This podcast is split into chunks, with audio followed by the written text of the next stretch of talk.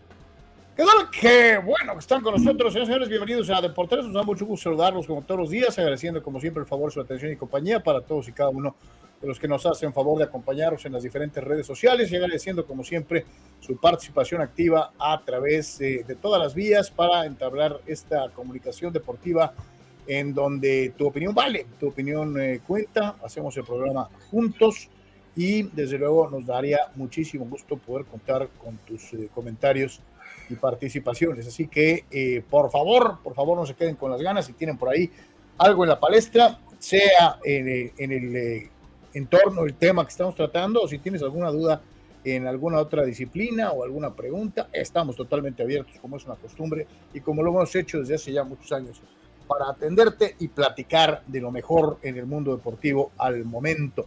Estamos transmitiendo totalmente en vivo para todos y cada uno de ustedes en eh, diferentes plataformas, ocho plataformas en vivo en el momento. Son tres cuentas en Facebook, eh, una cuenta en LinkedIn, una cuenta en el canal de Deportes en YouTube, en Twitch y dos cuentas de Twitter, eh, más aparte en Patreon. Así que para todos ustedes hay infinidad de, opciones para poder eh, checar la transmisión del programa y participar activamente en ella. Esperamos de todo corazón que todos y cada uno de ustedes pues le entren y, nos dejen sus comentarios, que es lo más importante. Te recordamos que este es un esfuerzo eh, totalmente financiado por ti. Eh, ustedes son los que hacen posible la realización de Deportes con sus donativos, con su participación activa y dándonos la oportunidad de seguir trabajando todos y cada uno de los días para ustedes. Gracias a todos los que forman parte del cuerpo de patrocinadores en Patreon. Gracias igualmente a nuestros patrocinadores que eh, tienen fe en comprar su publicidad con nosotros y anunciar sus productos o servicios.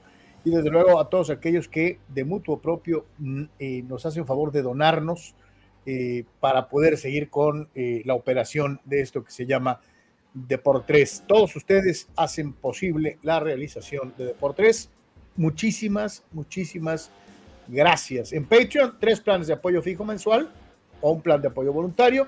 En el canal de YouTube, en la opción unirse, tres planes igualmente con una cantidad fija mensual o puedes eh, participar con tu donativo cada vez que quieras con el super chat y los super stickers. En lo que es la eh, página de Facebook de Deportes, la opción famosa de las estrellitas, enviando estrellas en Facebook, es otra forma de ayudarnos económicamente.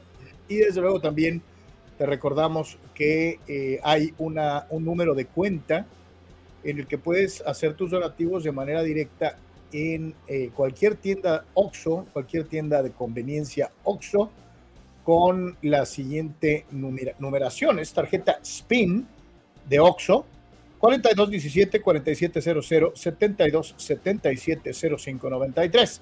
4217 4700 72 77 0593. Te recordamos, estamos en todas las plataformas que ya te mencionábamos con antelación, pero nuestra principal fuente es Patreon, www.patreon.com, diagonal de por tres. Ojalá más de ustedes puedan entrar a esta opción, en donde eh, tienes todos los contenidos y además, eh, desde luego, es la opción más fácil para nosotros de seguir financiando este proyecto de comunicación deportiva dos vías. Estamos también en TikTok, www.tiktok.com, diagonal arroba deportes oficial.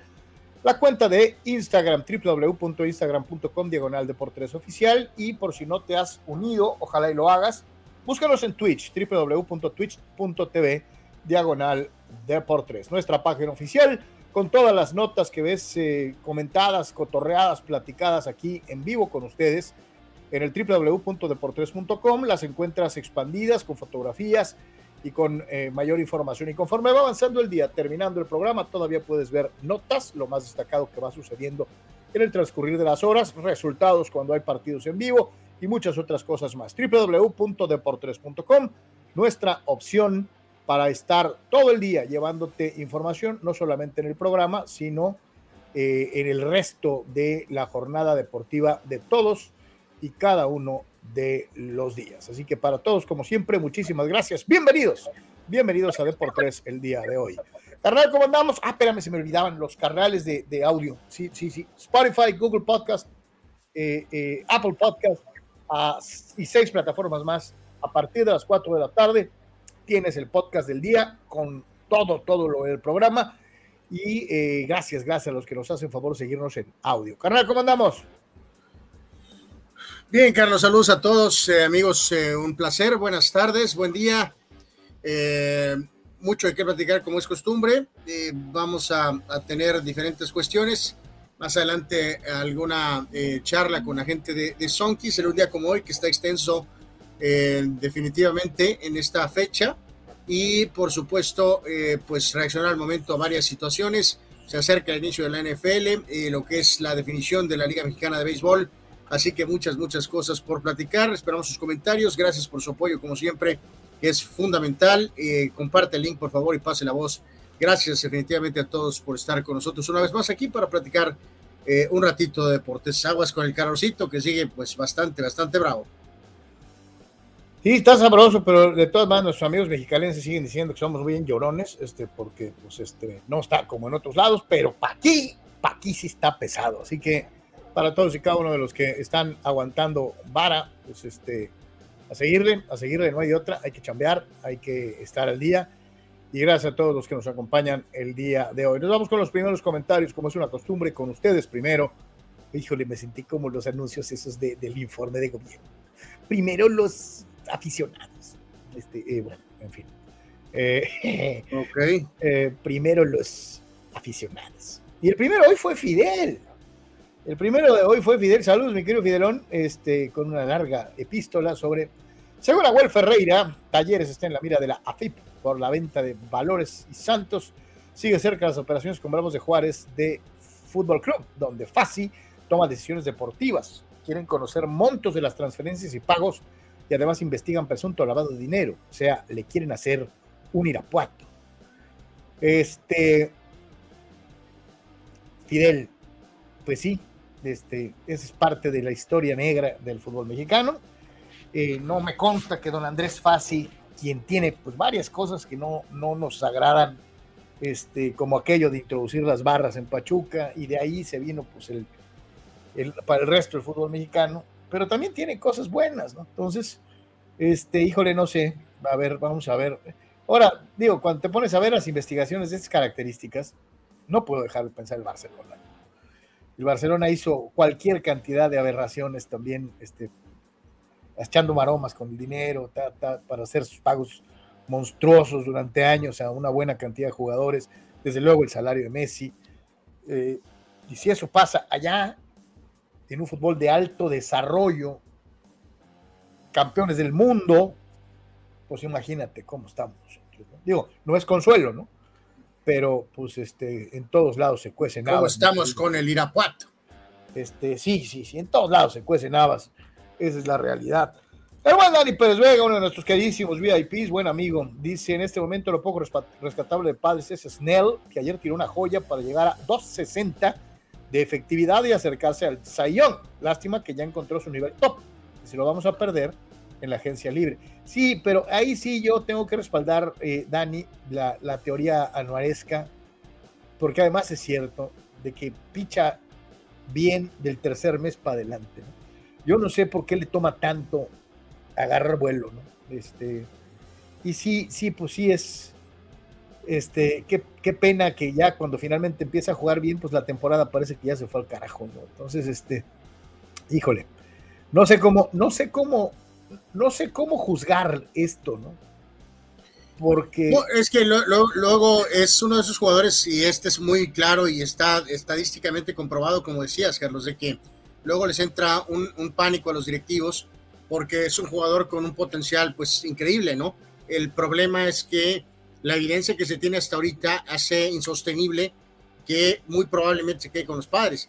Pero luego los directivos les entra el pánico que se va a ir a otro lugar y misteriosamente a lo mejor ahora sí ya vas a ver cómo pichar los primeros meses y va a acabar ganando el Cy Young, Carlos. Pero, o sea, como directivo no te puedes estar este, torturando con lo que a lo mejor va a ser eh, un jugador con potencial. Lo tienes que juzgar por lo que ha hecho hasta este momento Sabemos de su talento, lo demostró en Tampa, lo ha demostrado aquí en ciertas situaciones, lamentablemente no eh, las más importantes para los padres. Y yo creo que llegó el momento, por mucho talento que tenga Snell, de buscar en otra dirección, sin pánico a que se va a ir otro equipo y va a ir a ganar el Cy Si lo gana, pues qué maravilloso por él.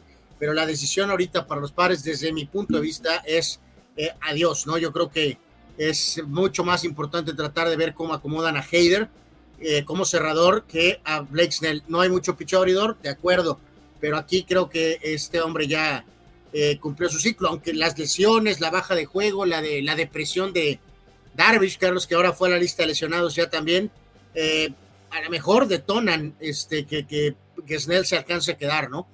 el problema es que vas a sentir ese pánico, ¿no? De que, o sea, pánico porque si se va, y pánico porque entonces ya sabemos que va a empezar a pichar hasta el mes de julio, ¿no? Sí, es, es, un caso muy difícil de juzgar. La verdad, digo. Eh, ¿cómo, va a reaccionar? Yo te digo, cuando recién llegó, yo dije, híjole, la, este cabrón la va a romper aquí. O sea, este va a ser Juan Camaney y, y, va a ser la, la, el ancla del, del, cuerpo de lanzadores de los padres durante un buen rato. Y no lo ha sido, no, no lo ha sido. Digo, tiene 30 años. Darvish ha sido mejor que él, ¿no? Tiene 30 años, ¿no? O sea, entonces hay varios argumentos por los cuales a lo mejor caen eh, los padres en, firmarlo, yo no lo firmaría, pero pues en fin, yo no sé nada y soy nadie. Y contesta Raúl Ibarra, ¿no? ¿Por qué Snell lo pichó así al principio de temporada o los otros años? ¿Será que pues porque se le acaba el contrato este año? Todo jugador que saca un contratazo en San Diego después se tira la maca. Analicen y verán, eh, dice pues este el buen Raúl eh, que la emprende contra Snell. El buen Arturo Carrillo, saludos mi querido Arthur, saludos a todos. ¡No, Padres! Este, dice, aunque estemos eliminados. Eh, eh, pues sí, go. ¿A dónde? No sé, pero go. Eh, Arturo el Cid. Saludos, Arturo. Dice, Betts y Freddy van a ser los dos MVPs de la Nacional. Y los Chargers van a dar la campanada. Dice Arturo del Cid. Adelantándonos su pronóstico NFL y diciendo que Mookie Betts y Freddy Freeman van a ser los dos MVPs en la Nacional. ¿Con cuál te... No, no, no, no, porque está Acuña de por medio, ¿no? Entonces, eh, está entre Mookie Betts y Acuña, ¿no? Realmente. Freeman ha tenido un gran año, pero eh, desde mi punto de vista está este, un pasito atrás de, los otros dos, ¿no? Así que bueno, bueno, la vamos a tratar más adelantito, mi querido Fidel, pero de todas maneras, pues sí, el del plato a la boca se cae la sopa, ¿no? Dice, ¿qué opinan de la pifia de David Medrano con lo del tema de Gerardo Espinosa, quien al parecer se quedará un rato sin dirigir en México? Es que volvemos a lo mismo. Es bien curioso cómo gente involucrada en el fútbol, regida bajo, bajo el sistema de, de, un reglamento establecido que todos deberían de tener en mano y que cada año a veces sufre ciertas modificaciones y por lo cual tendrías que estar actualizado. Oye, modificaron la regla fulanita, la regla sotanita y la regla perenganita Y tú como profesional del fútbol deberías de saber, y yo no me refiero a los periodistas, ¿eh? que también es nuestra obligación, pero me refiero a los jugadores, jugadores, eh, directivos, cuerpo técnico, jugadores, ellos tienen que estar al, al día con las modificaciones, con los incisos de los reglamentos, para que no te pase esto, ¿no? De que no puedes dirigir si porque eres parte de una eh, de tal o cual desempeño en uno de los apartados de selección nacional, selección este, femenil, selecciones menores, eh, dirigiste en ascenso, no puedes dirigir en primer, o sea, hay un montón de cosas. Entonces esto te habla de que no todos hacemos la tarea, ¿no? No todos no sabemos el reglamento, ¿no? Yo nunca se nos va a olvidar el caso de Morelia América, en donde eh, ni siquiera el árbitro del partido se sabía el reglamento. Entonces, tenemos que pensar en que es por obligación profesional aprenderte los reglamentos. Entonces yo creo que en el caso de, de, Espinosa, pues este, ese desconocimiento pues lo llevó a, a enganchar al periodista que la soltó en exclusiva y después tronó como campechana.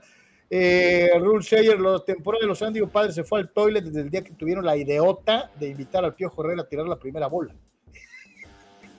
a ver si cuidan a qué personaje invitan a esos eventos, dice Rule Sayer, que culpa al piojo de la debacle de eh, los padrecitos. Dice Arturo decir los dos carnales, los felicito a los dos, Jimmy, gracias, carnal. Gracias, gracias, gracias por estar aquí. Este, ustedes son lo más importante. El buen Marco Verdejo tiene que tocar, obviamente, el tema del deporte que ama, como es el caso del baloncesto. Y dice, muchachos, México en el Mundial de Básquet se va en blanco, cero ganados, tres perdidos, y creo que muy limitado este equipo ofensivamente. Se le cayó la raza a Omar y en la defensa muy blandos, faltó golpear más, dice Marco eh, dentro de su participación. Eh, pues sí, sí, sí, yo te voy a decir una cosa, yo creo que hay maneras, y vamos a empezar ya derecho con, con la machaca, pero antes de eso nos vamos a ir a la primera pausa y ya regresamos con toda la información. Vamos a empezar precisamente platicando de básquet a todos ustedes. Este, como siempre, muchísimas gracias por estar con nosotros. Breve pausa, regresamos.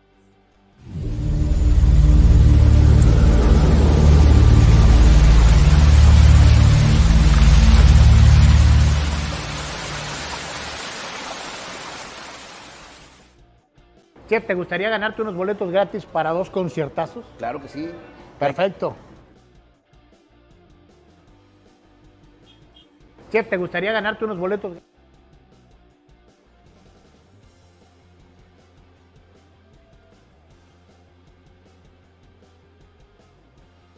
Chef, ¿te gustaría ganarte unos boletos gratis para dos conciertazos? Claro que sí. Perfecto. ¿Qué hay que hacer? Pues es muy fácil. Venir a algo tranqui el día de reapertura, el día primero de septiembre, y te puedes ir a ver Tecate Península totalmente gratis o la presentación de Hello Seahorse en Black Box. Y lo que David no les está queriendo decir es que el día de la reapertura hay una promoción especial. 50% en todo el menú. 50%. Vénganse algo tranqui y disfruten de la mejor comida y la mejor mixología.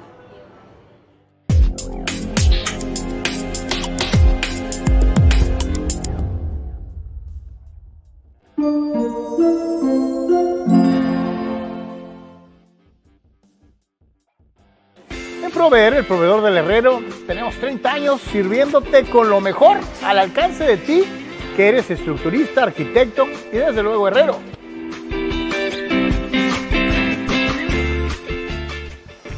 En Proveer trabajamos para darte lo mejor a ti que te dedicas a la industria de la construcción. En Prover te ofrecemos todo lo que necesitas en materiales de construcción. Tubos en todas sus medidas. Varilla. Lámina en todas sus dimensiones. Malla ciclónica y todos sus accesorios. En Proveer, el proveedor del herrero, tenemos tres locaciones para darte todo lo que necesitas en materiales de construcción. El Tipira, Playas de Tijuana y Rosarito.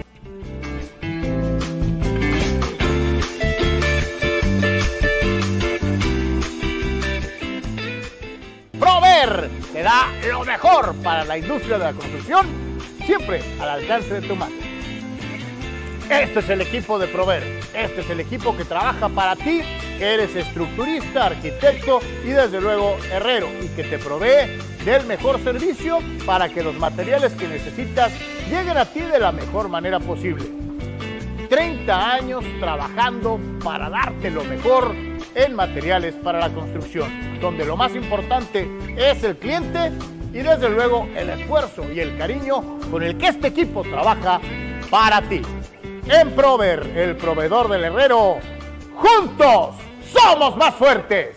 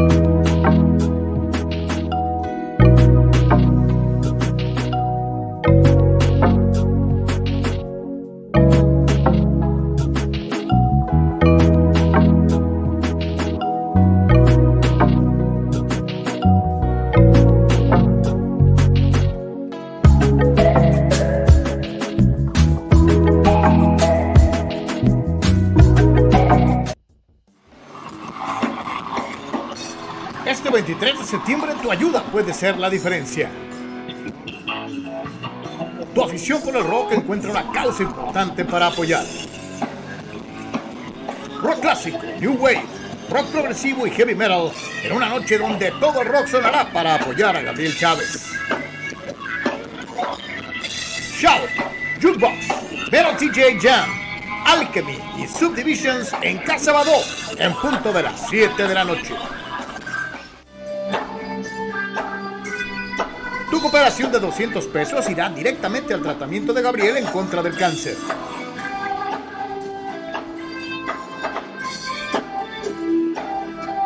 Ayúdanos a ayudar y vivamos juntos una gran noche de rock.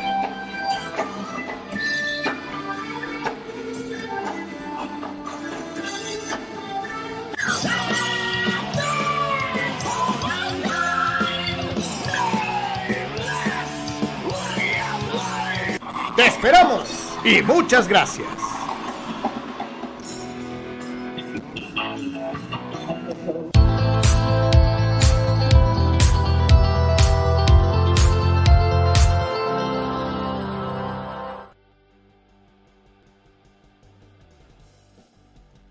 Gracias por regresar con nosotros a Deportes y ahora sí a lo que te truje Chencha, vámonos a la machaca informativa, vámonos a lo que sucedió en el mundo deportivo este día, empezando desde luego, eh, carnal, bueno, pues eh, a, veces, a veces es difícil juzgar, digo, evidentemente cuando se llega a la máxima instancia de competencia de un deporte, dice, se dice, cuando llegas hay que partírtela para hacer que sea algo memorable, porque no sabes cuántas veces vas a tener la oportunidad de volver a un escenario de estas características.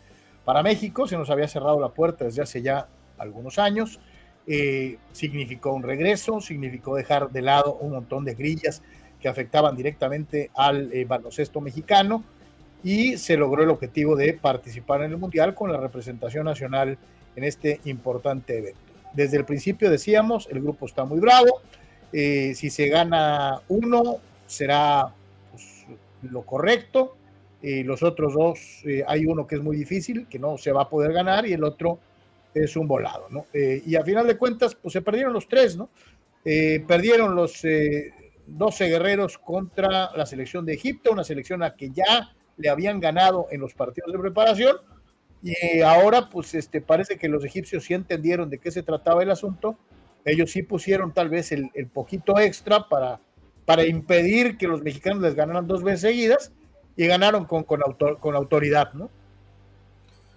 Sí, eh, realmente aquí, Carlos, eh, tratamos de decir, ¿no? Que aunque la preparación había sido buena, se tuviera mucha calma, ¿no? Eh, en cuanto a lo que iba a ser el, Mundial.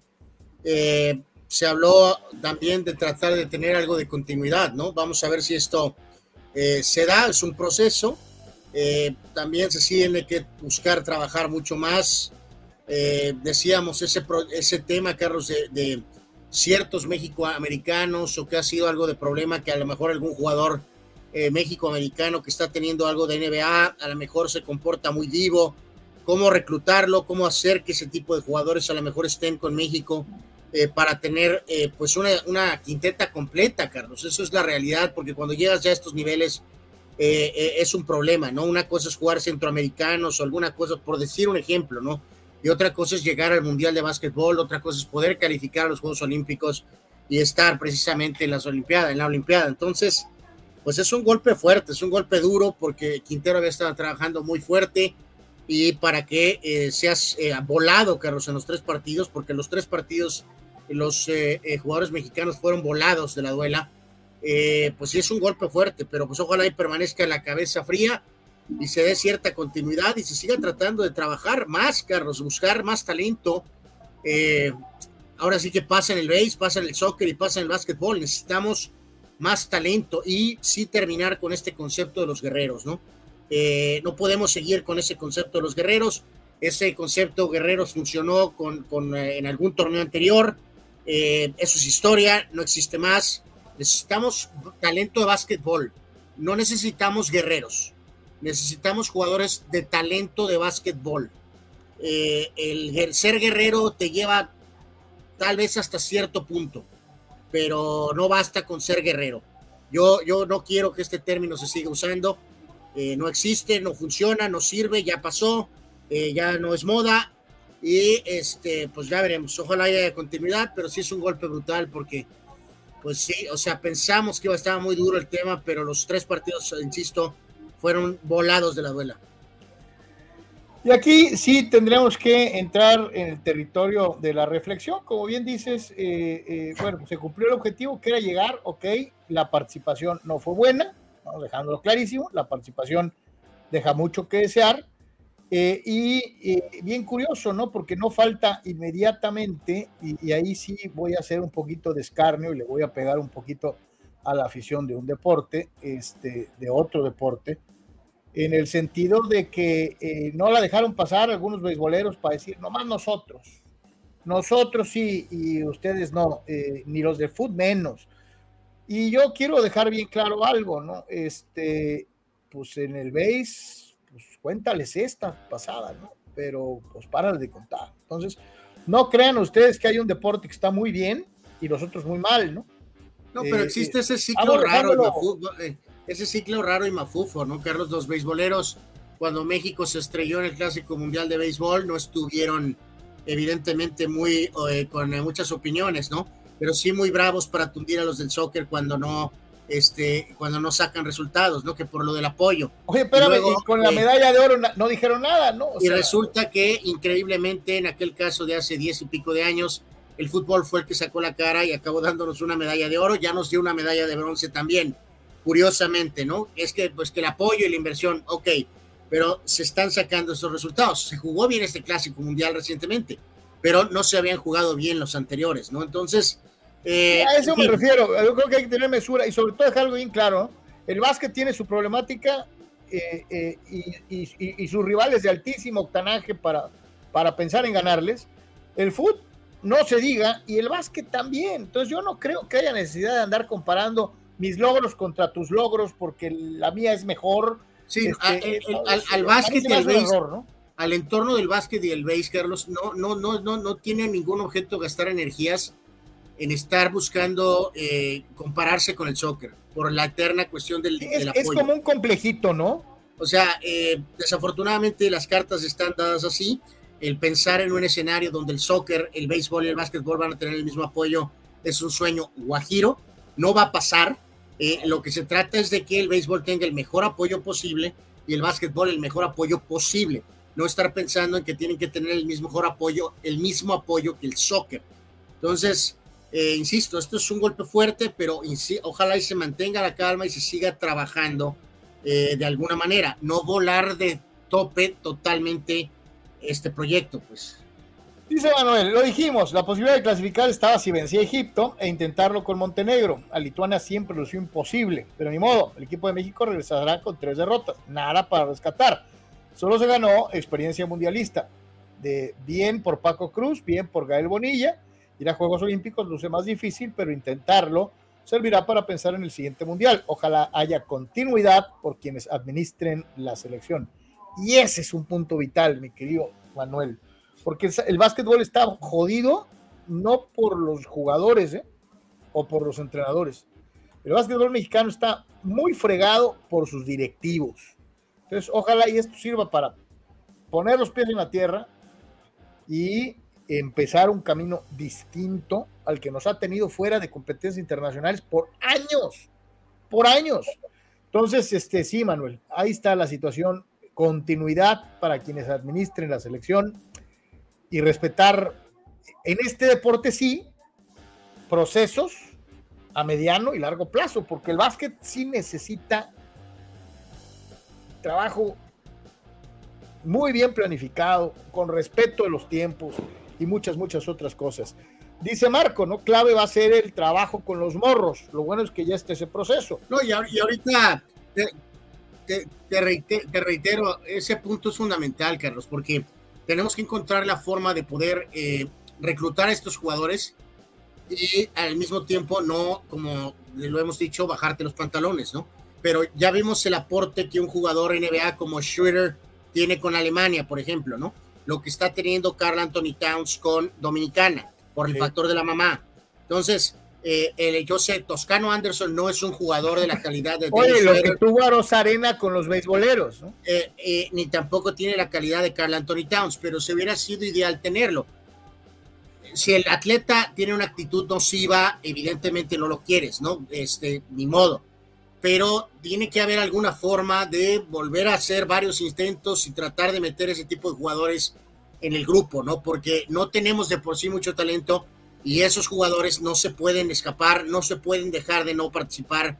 Este, sé que es muy, o sea, ese factor de, de, me tengo que concentrar en mi equipo. Yo sé que también es un problema que está pasando en el béisbol, Carlos, que, que no pasaba hace tanto, ¿no? De que los mismos clubes tienen mala influencia, ¿no?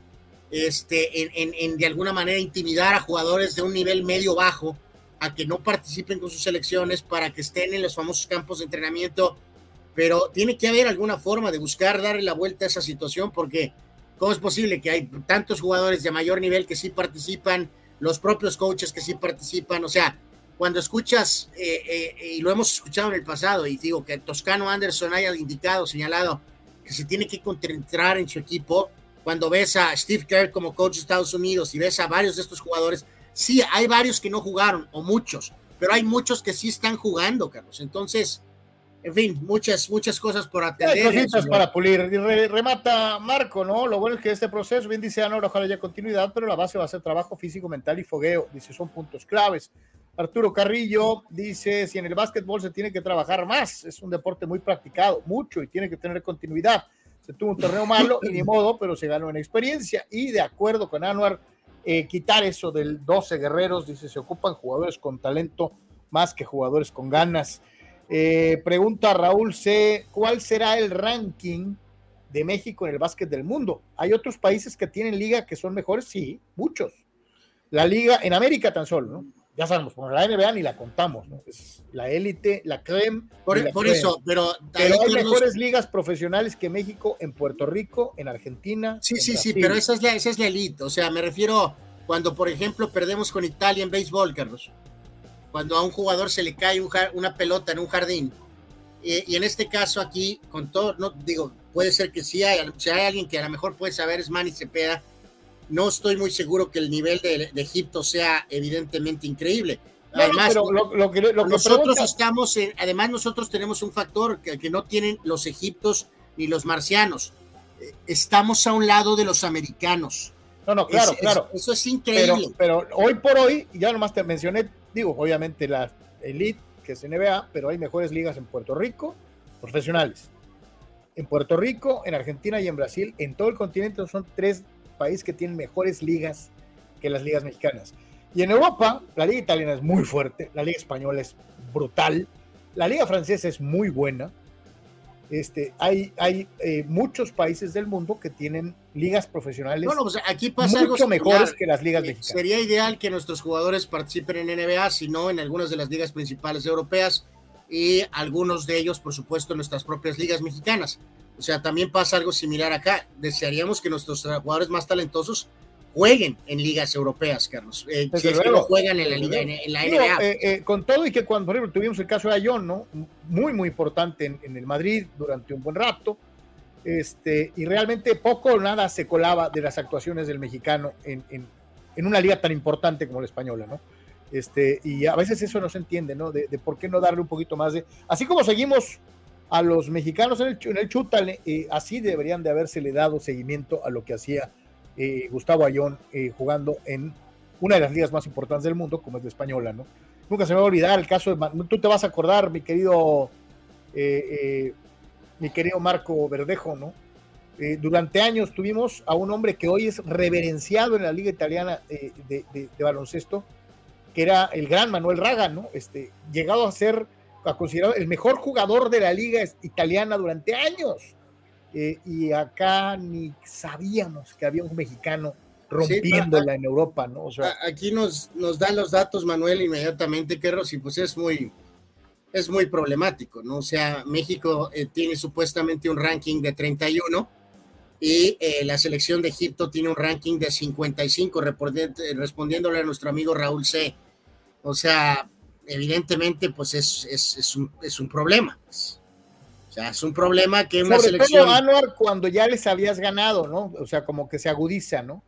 O sea, eh, se habló mucho de que Quintero dice que pidió disculpas, que porque el esfuerzo no estuvo ahí, yendo completamente opuesto al concepto guerreros, Carlos, pero, o sea, eh, no, no, no, no hay forma de justificar, ¿no? O sea, no busquemos justificaciones cuando a veces no hay, ¿no? Somos buenos para darle con todos los del soccer también cuando a los del béisbol se tienen que darles de palo, se les tiene que dar y también a los del básquetbol. No puede ser que estos jugadores, que estuvieran desmoralizados por las palizas contra Montenegro y Lituania, que son selecciones muy fuertes, sobre todo Lituania históricamente. Y en este caso tendrían que haber estado listos para ganar este juego. Tenían un buen antecedente contra este equipo. No tienes justificación para no estar listo en la duela, para una ranking 31 ganarle a un ranking 55, o al menos de perdida hacer el juego cerrado, ¿no? O sea, este, no, no hay forma, pues. Esto no fue culpa hoy de los directivos. O sea, es culpa de los jugadores y es culpa, pues, del coach también. Aquí sale embarrado, ¿no? O sea, este, no puede ser que no estuvieron listos para jugar contra Egipto que porque estaban eh, deprimidos. Dice Marco Verdejo, sin duda, eh, Raga y Ayón, los mejores basquetbolistas mexicanos en Europa, por sus logros y por su duración en el viejo continente. Sí, ojalá hubiera muchos Manuel Raga, ojalá hubiera muchos Gustavo Ayón, mi querido porque digo, todos pensamos, todos le tiramos a, la NBA, ¿no?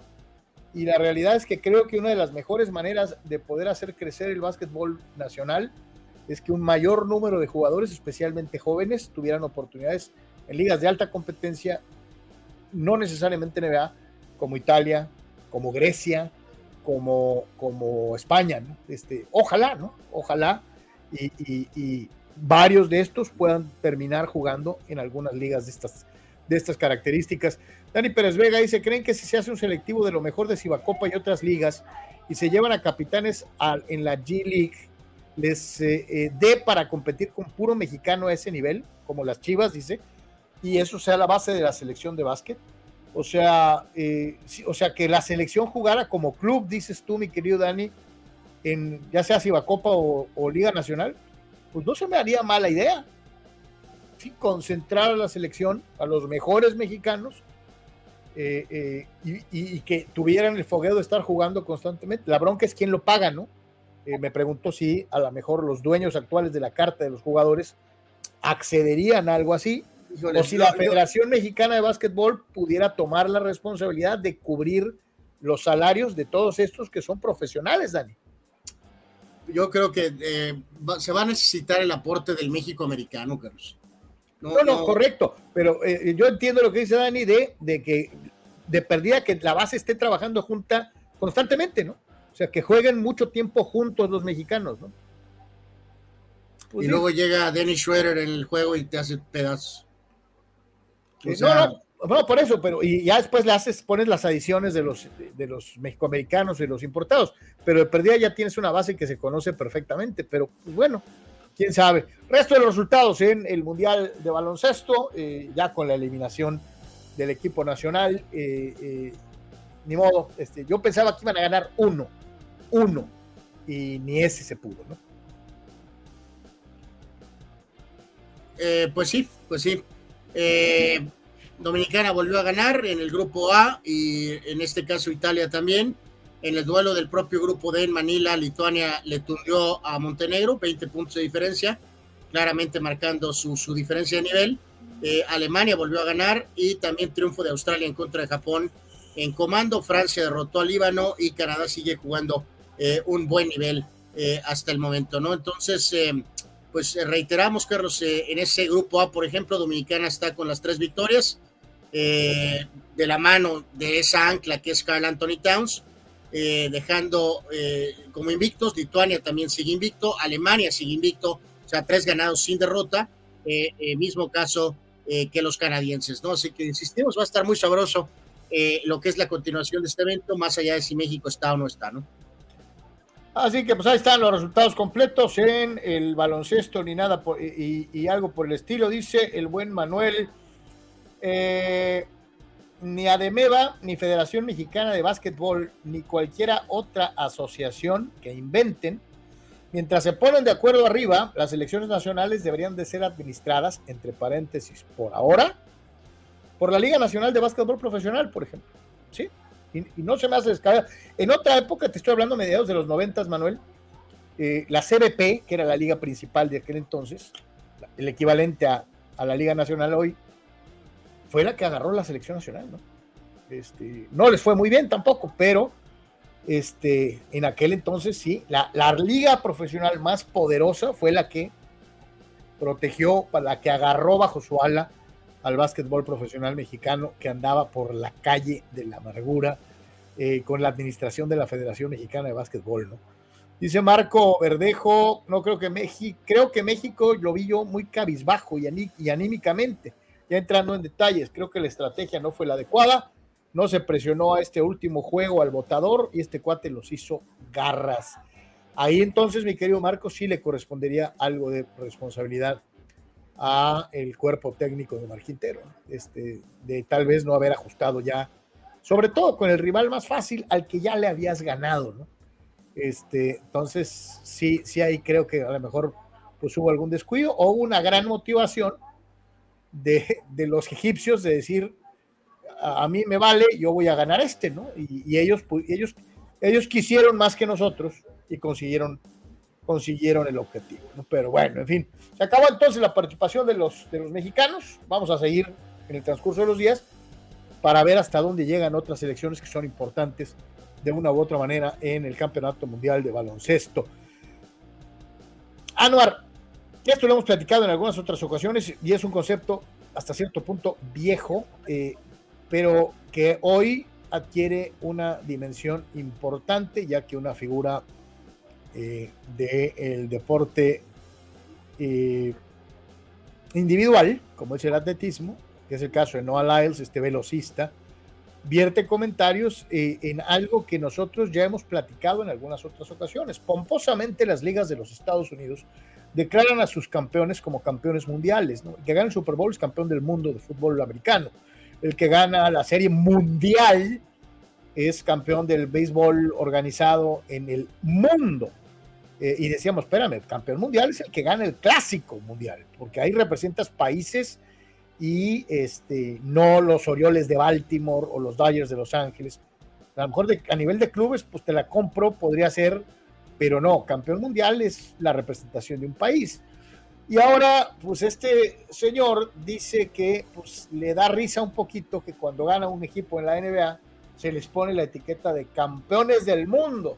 Los campeones del mundo somos nosotros que representamos a nuestros países, no jugando siempre en, en nuestra patria, jugando, participando en competencias por todo el mundo, a veces en Angola, a veces en Argentina, a veces en Tokio, a veces en, en, México. O sea, y ellos, los atletas de las disciplinas que, que, integran el mundo del atletismo, no siempre juegan en los Estados Unidos o, participan. Entonces, yo creo que aquí tiene cierto, grado de razón y se ardieron los NBAs porque les dijeron eso. Sí, nos preguntaba precisamente de esto Martradamus, que, que presentábamos, pensábamos de este corredor, Noah Lyles, eh, que habló acerca de esto, y pues en este caso, mi querido Marstradamus, eh, pues eh, tiene toda la razón, ¿no? Simplemente dijo lo que es la verdad, ¿no? el ser campeón de NBA, ser campeón de Major League Baseball, evidentemente es muy importante, es la liga más fuerte y por mucho, sí te da un estatus increíble de prácticamente pues ser el mejor equipo, este, pero las, los tecnicismos, las palabras, Carlos, pues cuentan, ¿no?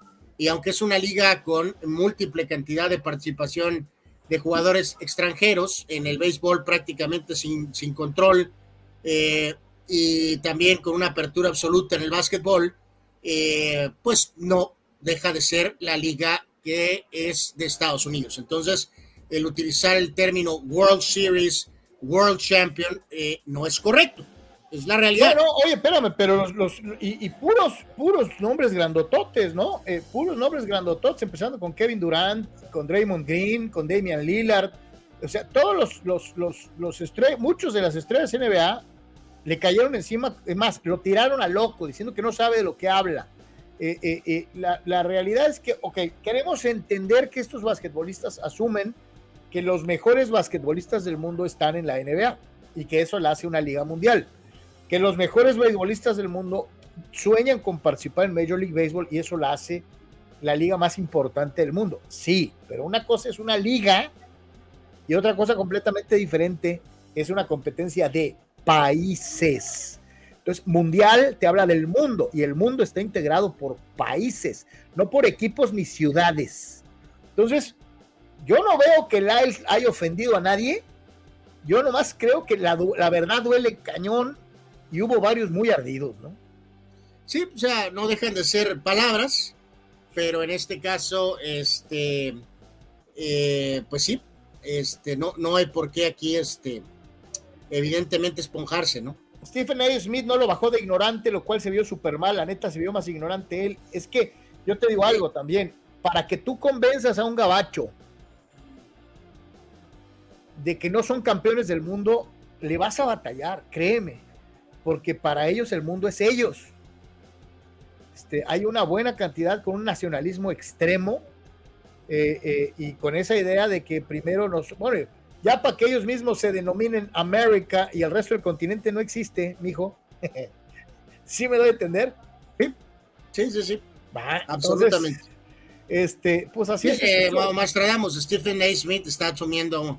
Es curioso que no tiene ese especie de patriotismo para algunas otras cosas más importantes, pero ahora sí le salió eh, con el concepto ese de que es la liga más fuerte, entonces si eres campeón de esta liga donde hay enorme cantidad de jugadores foráneos y una apertura total sin restricciones, pues entonces que eso te hace campeón del mundo. Eh, semántica, texto, palabras, eh, o sea, no, no lo es, no lo son. Anuar, y date de Santos que lo dijo un afroamericano. Si esto lo dice un blanco, lo crucifican en una plaza pública. Eh, pues sí. O sea, pues nomás para que veamos esos, esos terribles conceptos, esas dualidades, extrañas que se manejan en el periodismo y en el, y en el, y en el concepto que tienen de sí mismos los estadounidenses en torno a los deportes, ¿no? Y a este dominio. Este, por eso el soccer no les interesa, o les interesa un poquito, porque saben que ahí no pueden ser campeones del mundo ganando su liga, ¿no? Nuestro gran amigo el Tata Ultino, Carlos, por ahí este, veía eh, eh, tantito en redes, que viene ahorita eh, con la llegada de Messi y lo que ha estado revolucionando, este, viene la fecha FIFA, ¿no? Y el Mesías entonces se iba a perder tres partidos, tres partidos del Miami, del Inter de Miami. Parece que, eh, porque no puedes posponer nada más los partidos del Inter de Miami, ¿no? O sea, se, vería eh, obviamente muy, se vería lo que es una transotota, ¿no? O sea. Este, entonces parece que no les va a quedar de otra. Acuérdense que la MLS no para en fechas FIFA. Eh, parece que van a tener que parar. Y en este caso por, van a parar por un jugador que es una leyenda. ¡Qué horror! ¡Qué horror! Pero, parece que van a tener que pagar, porque si no, eh, los partidos descafeinados, Carlos. De... y luego pierden estos tres y el Inter de Miami está fuera de todo, Anuar. Sí, totalmente. O sea, lo que voy con esto es que a lo que decía Carlos ahorita, de que ya hay ahorita cierto mayor interés por esta increíble inyección que ha venido a dar Messi, y entonces van a hacer algo lógico dentro del calendario de fútbol internacional, que es cuando hay selección, no jugamos, así de sencillo, ¿no? Ya eso es una muestra de algo de interés. Yo quiero ver, Anuar, que cuando el Inter de Miami y Leo Messi gane la MLS, se atrevan a decir que son campeones del mundo como los que ganan la Serie Mundial, como los que ganan el Super Bowl y como los que ganan la NBA Finals. No más eso les falta. Yo quisiera ver el pitorreo que se pegaría el Real Madrid, el, Liverpool, el Chelsea. Bueno, de, eh, algo así. No, no, no, no, no van a ser tan osados. Eh, no más eso les falta, Anuar. Bueno, por eso, pero, pero es muy, por eso, es muy diferente a los años que tiene la NBA y que tiene Major League Baseball. Yo ya los quisiera ver diciendo, Inter of Miami, World Champion. ¿De qué, cabrón? O sea, pero bueno, sí. Este, chale. Qué feo, Mateo. Este, digo, es que ese es el Mira, para el señor Smith, a lo mejor ese sería el mejor ejemplo, ¿no? El que gana el MLS es campeón del mundo. ¿Qué te va a decir? Eh, santo Dios, me encantaría ponerle esa pregunta, Carlos. A ver qué, qué, qué cosas dice el señor Stephen A. Smith. ahí se las dejamos, pero bueno. ¿Qué es esto, carnal? Eh, el, es el can, can, can. Eh, no, eh, otro gráfico que da algunos números a detalle de jugadores que juegan la posición de tres de small forward.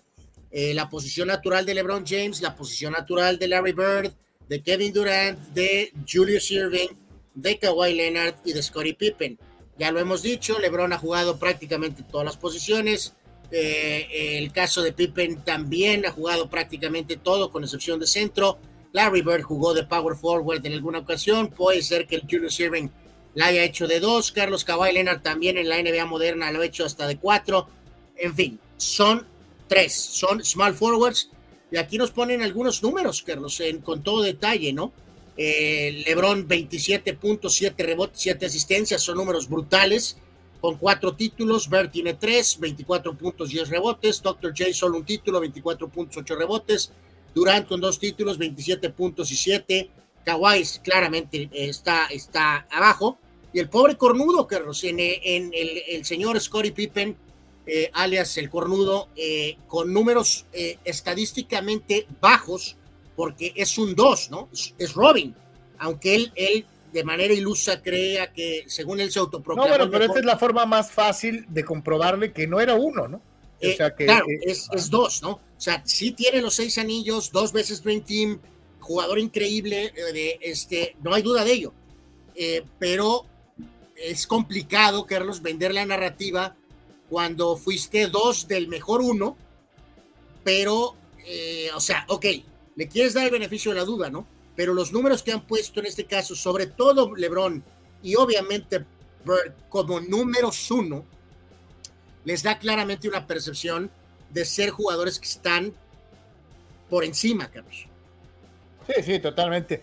Y aquí sí, el más espectacular de los seis, Dr. J, el mejor líder, Larry Bird, el mejor second best, o sea, la mejor segunda opción es Pippen, no es eh, Kawhi, no es LeBron. No, no, y el más completo, Carlos, obviamente. El más completo es LeBron James. ¿no? Absolutamente, no, no hay discusión alguna. El mejor tirador de largo alcance es Bird. Eh, en fin. El tiro de, perímetro medio es eh, Kevin Durant, de alguna forma. Mejor defensor es un tirazo ahí entre Pippen y Kawhi. Me quedo con el cornudo, que creo que es donde ganaría eh, como mejor defensor, ¿no? Sí, sí, totalmente. Dice, dice el buen Manny, eh, dice Magic también jugó las cinco posiciones. Sí, pero aquí estamos viendo puros small forwards.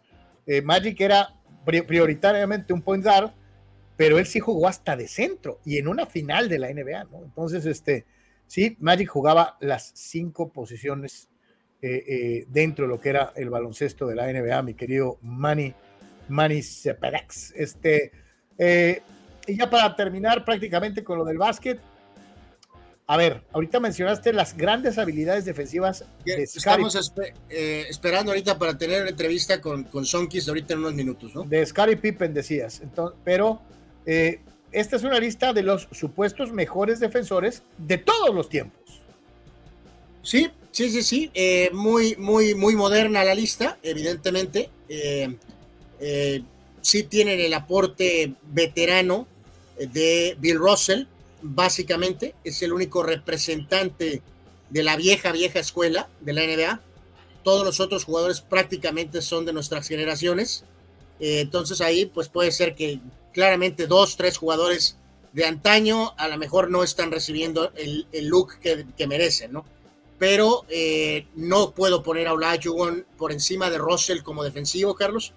Eh, en todo caso, entonces pondría a Russell primero pondría probablemente Olajuwon segundo, y ahí le dan su crédito al pobre eh, cornudo engañado Scottie Pippen.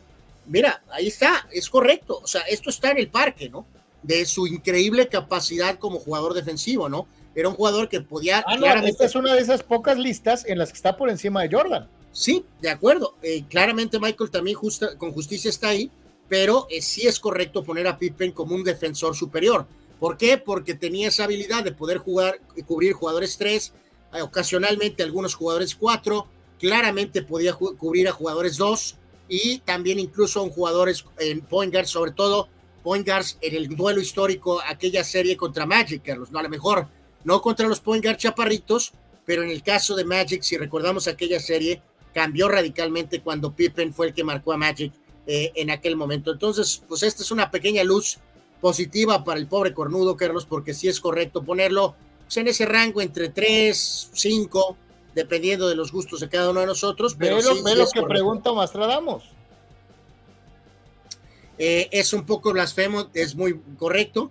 No puedes poner a Garnett por encima de David Robinson, ni de Dennis Rodman, ni de Dikembe Mutombo. Aquí podría aparecer otro nombre moderno, Carlos, como es Alonso Morning. Creo que Alonso Morning podría andar aquí en esta órbita también. Eh, probablemente en la parte baja. Entonces, sí, poner a Kevin Garnett cuarto eh, por encima de Rodman, Robinson y Mutombo es ofensivo, ¿no? Tío Mastradamos la emprende también, dice Durant, el soft Durant. Bueno, bueno, eh, pues acá, acá en la lista de acá, sí, o sea, es un, es un gran jugador, es un gran tres, Carlos, que está en la, la, en la palestra. No es el mejor, como algunos modernos dicen que es ridículo, que digan que Kevin Durant es el mejor tres de la historia, es absurdo. Sí, sí, ni, ni para dónde hacerse, ¿no? Nomás, este, eh, eh, estamos esperando entonces la, oportunidad de platicar con los amigos de Sonkis, pero entre tanto, entre tanto, eh, los invitamos a esto. Deja atrás todo el estrés de la vida citadina con algo tranqui, ¿sí? Algo tranqui, nada menos y nada más que los locales 19 y 20 de Plaza Alondras en la carretera libre Tijuana Rosarito.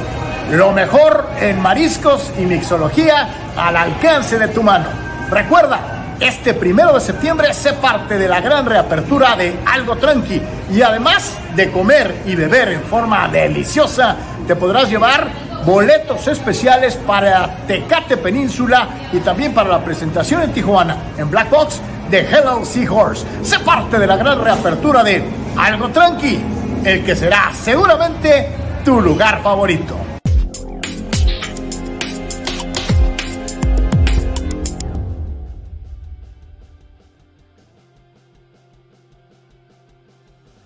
Por cierto, carnal, lo esperamos el viernes, ¿no?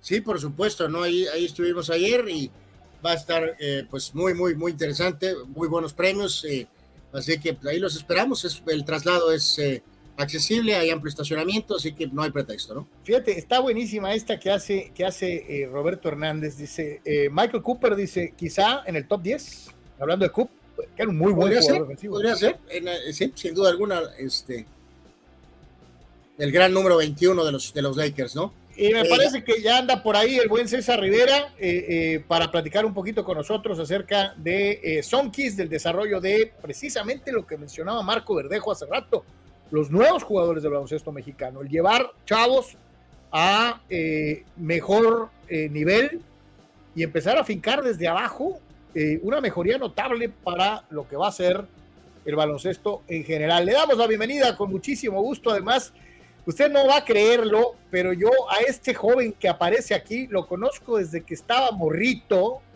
Este, yo le di seguimiento a su carrera como centro basquetbolero durante muchos años. Llegó a jugar profesional eh, y me da muchísimo gusto recibirlo el día de hoy. Mi querido César, saludos con gusto, ¿cómo estamos? Hola, Sanuar, muy buenas tardes, ¿cómo están? Un abrazote. Saludos, muy bien, gracias. ¿Cómo están? ¿Cómo se encuentran? Bendito sea Dios, muy bien. Mi querido César, eh, eh, ahora ya trabajando con chavos, ¿no? Regresándole al básquet lo que te dio durante tantos años, ¿no? Claro que sí, es un gusto trabajar aquí con los muchachos. Estoy trabajando actualmente en Sonkis, en la oportunidad con fuerzas básicas. De hecho, este próximo sábado 2 de septiembre tenemos de once y media a 2 unos tryouts. Lo que queremos es mejorar la escuela de fuerzas básicas de Sonkis pulirlo lo más que se pueda al joven, eh, desarrollar sus habilidades, fomentar el deporte ráfaga. Y como principal objetivo tenemos en Fuerzas Básicas eh, dar esa capacidad al niño para desarrollarse todo en cuanto al deporte ráfaga se refiere y incorporarlo al primer equipo. De hecho, ya ves que la regla de Cibacopa está en segundo cuarto, tener un juvenil de menor de 21 años, y es lo que se pretende aquí. Este, trabajar con el muchacho, desarrollarlo física y mentalmente. Pues bueno, a ver, a ver qué, qué, qué nos espera para este sábado. Va a estar muy bueno. De hecho, la, la, publicidad está muy fuerte, ya tiene como mes y medio, como un mes o mes y medio con, con el link que se aparece en la página de Academia Xonkis para que el muchacho pueda ingresar, inscribirte y pues llegar el, el sábado con todo a, a, demostrar de que es capaz, ¿no? Oye, César, más o menos para que pongas en, en antecedentes, ¿Desde qué edad empezaste a jugar? Y platícanos un poquito rápido tu carrera. Empecé aproximadamente como a los 11 años. Empecé en la 20 de noviembre con muy buenos profesores. Ramón Zamudio, María Elena Monreal. Posteriormente estuve con César Valencia, un conocidísimo y excelente coach que ahorita está con las mujeres del, del básquetbol del CETIS. Eh, oh, posteriormente César, mande. César, me interrumpo tantito. Es que ve qué nombres mencionaste. Ramón, extraordinario. Yolanda, maravillosa. Y César, o sea, te tocó trabajar con puro gallón de los grandes entrenadores del básquet para chamacos, ¿no? Sí, claro, claro, pues de, fueron mis mentores, este, no que no dejemos atrás a Eva Torres, al Barris Padilla, buenísimo coach, no, pura, pura leyenda me tocó, gracias a Dios. Y bueno, ahorita lo poquito que, que, que aprendimos durante todos estos años, ahorita tratamos de dar la oportunidad y compartir un poquito de experiencia a los nuevos muchachos que, que van saliendo, que es la nueva generación. Oye, César, para estos eh, eh, tryouts, eh, reiteramos 2 de septiembre a las once y media a 2 de la tarde. Y de este 11 caso, y media a 2 de la tarde, ajá, de Sonkis, claro. Y, y, en este caso de edades de 15 a 20 años, 2003 a 2008. Pero sí, claro.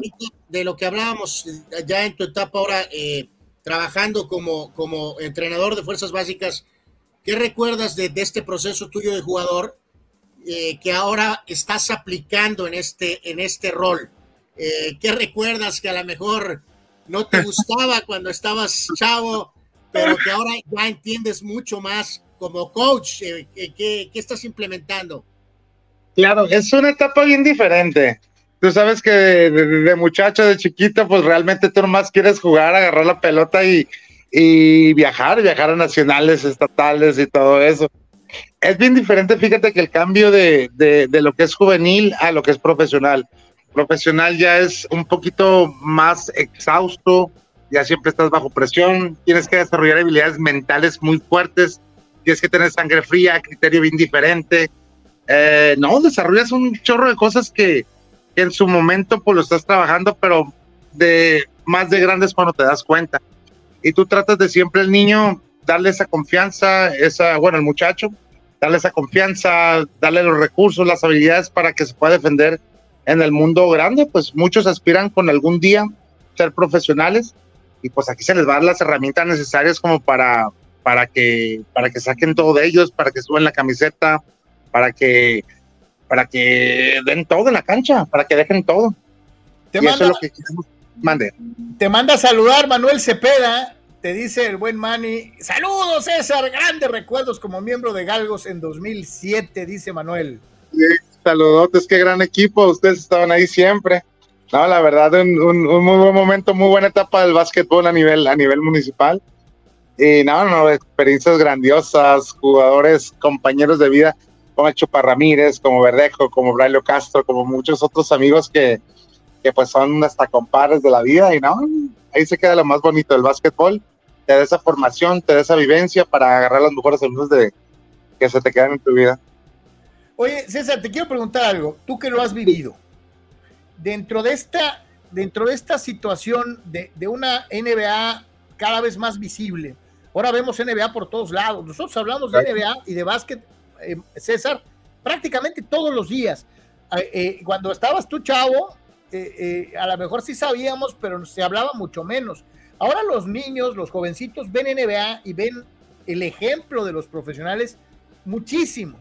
Te pregunto, esta tendencia de la NBA a, puro tirar de, lejos, de puro tirar de tres, ¿afecta en algo a los morros? ¿Crees tú que también ellos estén cambiando el chip y, que para ellos ya todo sea tirar y a lo mejor se olviden un poquito de defender, de pasar, porque quieren parecerse a sus ídolos del profesional? Claro, claro. De hecho, estamos revolucionando el básquetbol. Se está haciendo de manera para mí no favorable, la verdad, yo, yo siempre me recilé lo básico, así estás más cerca de la, de, la canasta, la tienes que echar y muchas más posibilidades que tirar de 3, 100 veces y que anotes 30. Pero pues el básquetbol así es, se va a ir actualizando, se va a ir actualizando y tenemos que nosotros como coaches actualizarnos también para el sistema de juego que todos los niños quieren entrar. Sin embargo, pues uno trata de enseñarle lo básico, los fundamentos necesarios, para que se puedan algún día defender y, en cualquier parte que lleguen, este, pues no sé, climatizarte a un básquetbol moderno, pero, pero qué difícil es el básquetbol. A mí en lo personal, a mí no me gusta ahorita, no me gusta ver que todo el mundo, que un centro que estabas acostumbrado que en nuestros tiempos, llegar y dominar abajo la pintura y fuera una canasta de poder, y que ya nomás quiere estar tirando detrás, a mí se me hace un poco obvio, pero pues es lo que hay ahorita y te tienes que gustar un poco. Fíjate el Cibacopa, fíjate la LVP y es lo que está pasando. Todo el mundo quiere tirar de tres. Es bien raro al que, el que vaya con el pick and roll y que trabaja abajo. Es bien raro el que le meta la bola a un centro, el que trabaje con un tabla de poder. No, cambió mucho el básquetbol. Para mí no de manera favorable, pero cambió, revolucionó. César, e, este reto de, ahorita buscar a estos chavos, eh, como dices tú, jóvenes, 15, a 20, o sea, ya no, no son niños de 8 o 10 años, ¿no? Son, son adolescentes o ya incluso adultos. Eh, eh, cuando ves a un jugador a lo mejor muy talentoso, pero a lo mejor con alguna duda de actitud, pero luego ves el jugador que es todo entrega, ¿cómo balanceas ahí en hacer una evaluación? Porque hace rato platicábamos un poquito, ¿no? De que echarle ganas, eh, ser fuerte, ser guerrero, ese famoso término, ayuda mucho, ¿no? Pero también no puedes eh, como coach, me imagino, este, no tratar de buscar manejar al jugador que es talentoso, pero también que tiene a lo mejor algunas cosas de actitud, ¿no? Le tienes que entrar como coach a tratar de pulirlo, ¿no? O de hacerlo claro. grane, ¿no? Claro, tienes que ser coach, tienes que ser psicólogo, tú sabes que el temperamento de un niño es bien diferente. Un niño motivado te va a hacer cosas que en tu vida habías visto. Un niño motivado le va a dar la confianza para que se desarrolle en el básquetbol, haga más de lo que puede y se rompa la camiseta. O sea, el niño es muy, bueno, el muchacho es muy temperamental, no es lo mismo ser profesional a querer llegar a ser profesional. Es como tú ves la NBA y ves el college, y es bien diferente el college porque no han sido profesionales y dan con todo. Pues aquí pasa lo mismo. Los niños quieren llegar algún día a ser profesional, luchan por su sueño y van con todo. Me da muchísimo gusto a mí, me motiva mucho cuando estoy entrenando y niños de repente sacan, no sé de dónde, pero las fuerzas y las ganas y la motivación que le estás dando y todo lo coordinan y, dan un juegazo que en tu vida habías visto, que ni en el entrenamiento había pasado eso. Te motiva mucho eso, las ganas del niño que, que tenga salir adelante.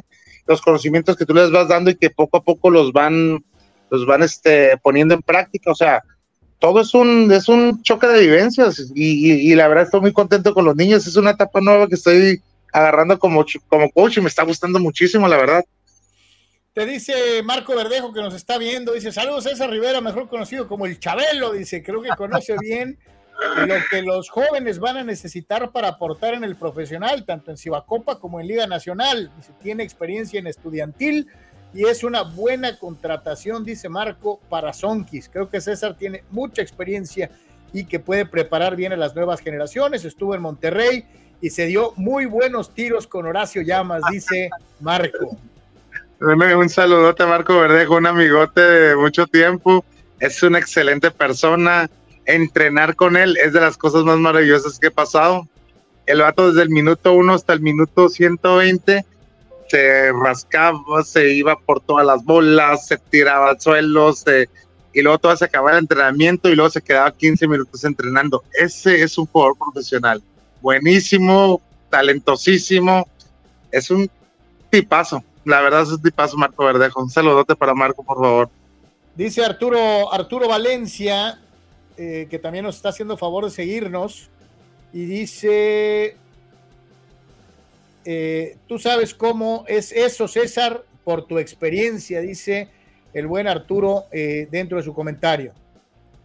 Ah, muchísimas gracias, Arturo. No, de hecho, vamos para darle con todo. Tenemos muchas ganas de hacer las cosas bien ojalá este proyecto, este proyecto rinda frutos y, y saquemos talento local. Ya tenemos tiempo que no tenemos unas, una cantera buena de, de, jugadores que se mandan a nivel nacional. Se ha habido así, pero no como los que era antes. Esperemos, de hecho tenemos muchos coaches buenos a nivel local, a nivel estatal, que muy buenos, están dando muy buenos resultados de últimamente. Y hay que, hay que seguir, hay que seguir por ese camino. Y es el trabajo, es el trabajo continuo, la disciplina que tengas, eso es lo que te va a dar los frutos para mí es el trabajo constante, es la clave. Oye, y qué bueno, ahorita, ahorita que hicieron memoria, eh, pues sí te tocó darte tiros con, Horacio. también, te también te tocó Víctor Ávila, ¿ah? Víctor Ávila también, Víctor Ávila, el Bambán Zamorano. No, me tocaron varios canijos que eran muy cochinos, que sí pegaban fuerte y pues le tenías que entrar a los fregazos. de otro, ya ves que fueron como dos, tres trifulcas en, en el auditorio que nos agarramos a, a trancazos con el otro equipo, pero por lo mismo, la intensidad del juego, que se pone en otro nivel y muchos no lo canalizan y pues ahí está el resultado, que de repente salían dos, tres heridos. Le repetimos, mi querido César, a la gente, por favor, las fechas, los horarios eh, y todo lo necesario para los que van a asistir a, a los tryouts. Claro que sí, es el sábado, este próximo sábado 2 de septiembre este, de once y media a dos de la tarde en las instalaciones de Sonkis, donde juega el equipo profesional del gimnasio. De hecho, váyanse con ropa cómoda, váyanse, váyanse con un chorro, una camiseta y, y pues nomás que, que dejen todo en la cancha. Va a haber una planificación de entrenamientos un poquito avanzados para que, para que dejen todo y, ahí vamos a estar recibiéndolos con mucho gusto. A todas las personas va a ser gratis, a todas las personas que se quieran apuntar y, y bienvenidos está preguntando Abraham Mesa desde Mexicali. A ver, César, ¿Jordan o Lebron? No, eso, no es pregunta, eso es, esas son preguntas que, su respuesta se, se pronuncia rápidamente. Para mí, Jordan, mil veces Jordan, porque fue un idolazo, un líder en la cancha y estaba súper canijo y fuera de mis tiempos. Pero LeBron James, le voy a decir la verdad, es el jugador más completo que he conocido. No es el mejor, pero sí es el jugador más completo que, he conocido, más profesional, que se cuida, que, va a rebasar y va a seguir este, tronando todos los récords por habidos y por haber. Sin embargo, no tiene el carisma que toda la gente, que toda la gente tenía con Jordan. Pero es un jugador súper completo que te juega de la posición 1 hasta la posición 5 y eso nunca lo habían visto un jugador de 2-2 que te mueve el balón, que te da asistencias, que te contribuye de manera positiva a la cancha como él, jamás. Pero Jordan es Jordan, nadie va a ser como Jordan. Oye, César, bueno, ahí está, más que estamos totalmente de acuerdo contigo. Eh, un poquito como eh, tu óptica de lo que pasó con México en el Mundial, perdieron los tres partidos. Eh, ¿Cómo ves ahí? Pues hay que darle continuidad a lo, hecho, a lo que ha hecho Quintero, me imagino. ¿Cómo, ¿Cómo palpas lo que pasó con la selección en el Mundial? Ay, canijo, no lo veo como un fracaso, lo veo como un aprendizaje, porque también tienen mucho tiempo que no ven a un, mundial. Y llegar a un mundial está bien, canijo, dejas a 120, 150 equipos en el camino. Argentina no fue, hubo grandes, grandes este, ausencias en, en, en, el mundial, pero pues bueno, este, se tiene que trabajar, la clave está trabajar, renovar y siempre estar en, en, trabajo constante. Es un, es un papel importante, histórico, pero, pero pues no buenos resultados. A nadie le gusta ver que su equipo pierda. Se te hace, se te hace, se te hace mala onda porque Omar Quintero tenía muy buen trabajo. Y a lo que nos dio en las clínicas que hace poquito tuvo en el CETIS, es cambiarle el chip al jugador mexicano, que hey, sí podemos, sí podemos hacer. Y me gustó mucho todo eso. Pero pues bueno, ahí a veces hay jugadores que están muy, muy, muy pesados, que están siempre jugándose en las mejores ligas del mundo. Y nosotros tenemos pocos jugadores así como Paco Cruz, como uh, Gael Bonilla y otros dos o tres que me pierdo, pero tenemos que tener ese roce internacional para poder competir contra los mejores jugadores del mundo. Y fíjate qué bien que lo mencionas, ¿no? Porque dice Salvador Zárate, pregúntenle por qué no hay jugadores mexicanos por nacimiento en la NBA. Pues yo creo que el único jugador de nacimiento en México ha sido Gustavo Ayón. Gustavo Ayón, este, no, también Nájera Nájera estuvo aquí, pero se desarrolló en la preparatoria en El Paso, Texas. Ah, pues es que es un talento muy diferente. Vamos del mundo. Y, y es un, una diferencia exponencial lo que es México a Estados Unidos. Y pues bueno, espero.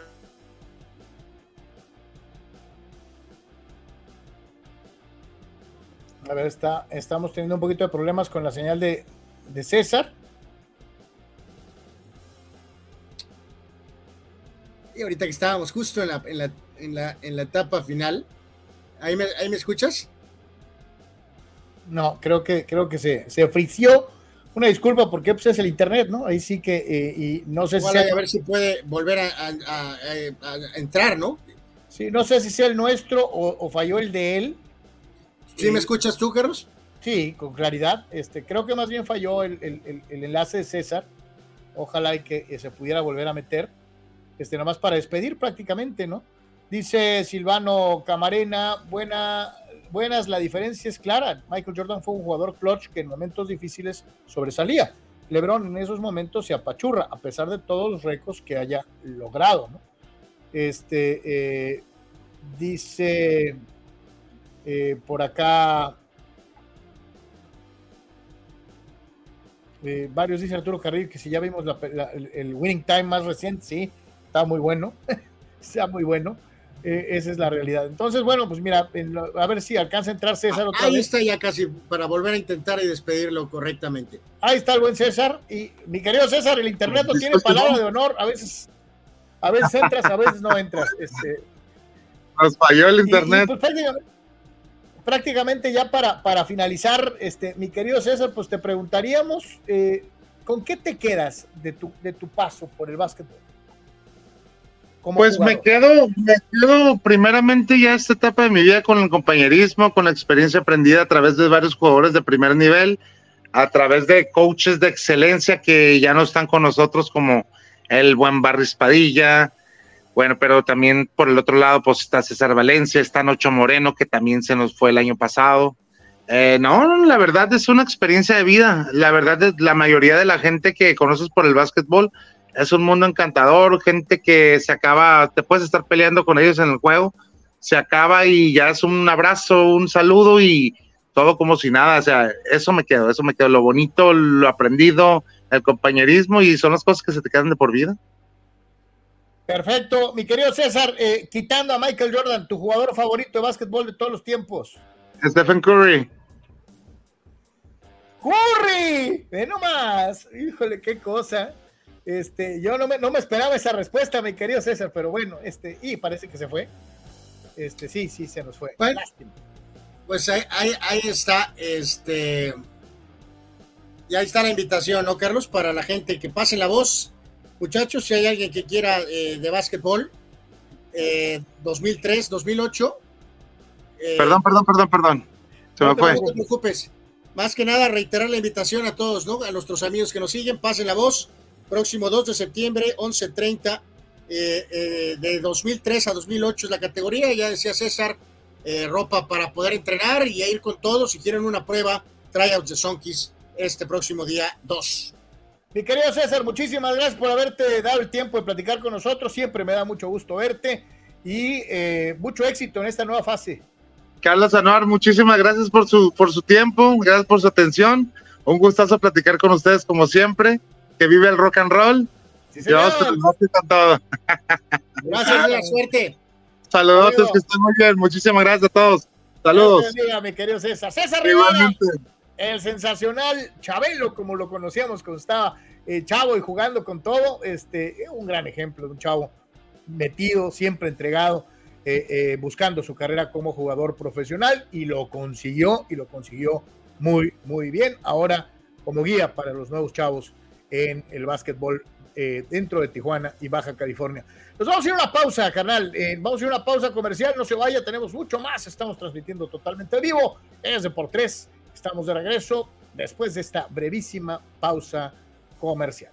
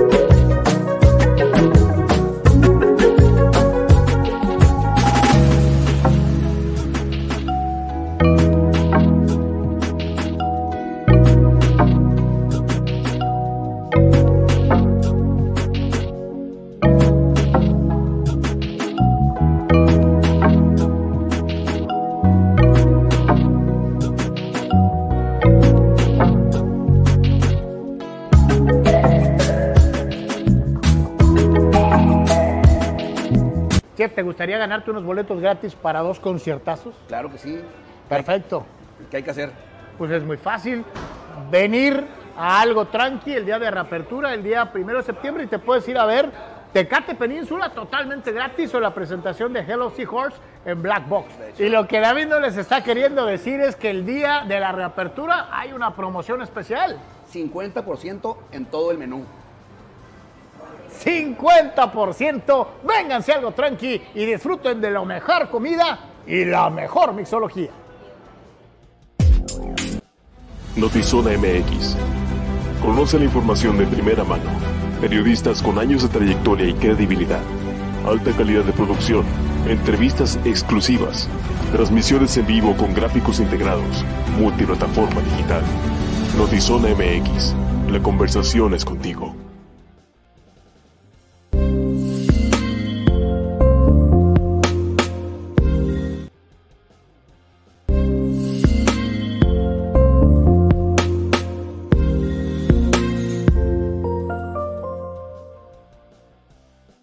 Es una muestra más de los clientes satisfechos que asisten a proveer en su locación en playas de Tijuana para surtirse de lo mejor en materiales para la construcción.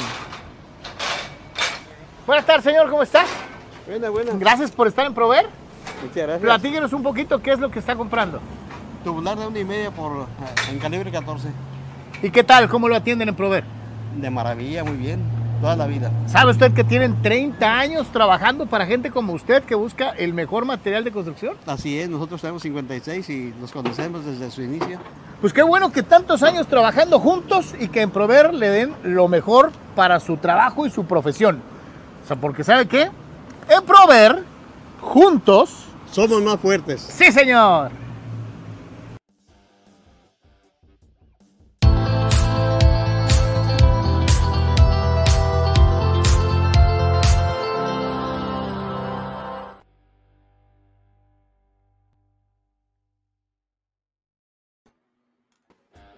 De regreso, señoras y señores, con todos ustedes en eh, Deportes. Gracias por continuar con nosotros y eh, a los que están participando y todo. Me dio mucho gusto ver a César, eh, me dio mucho gusto ver. Me acordé de muchas cosas.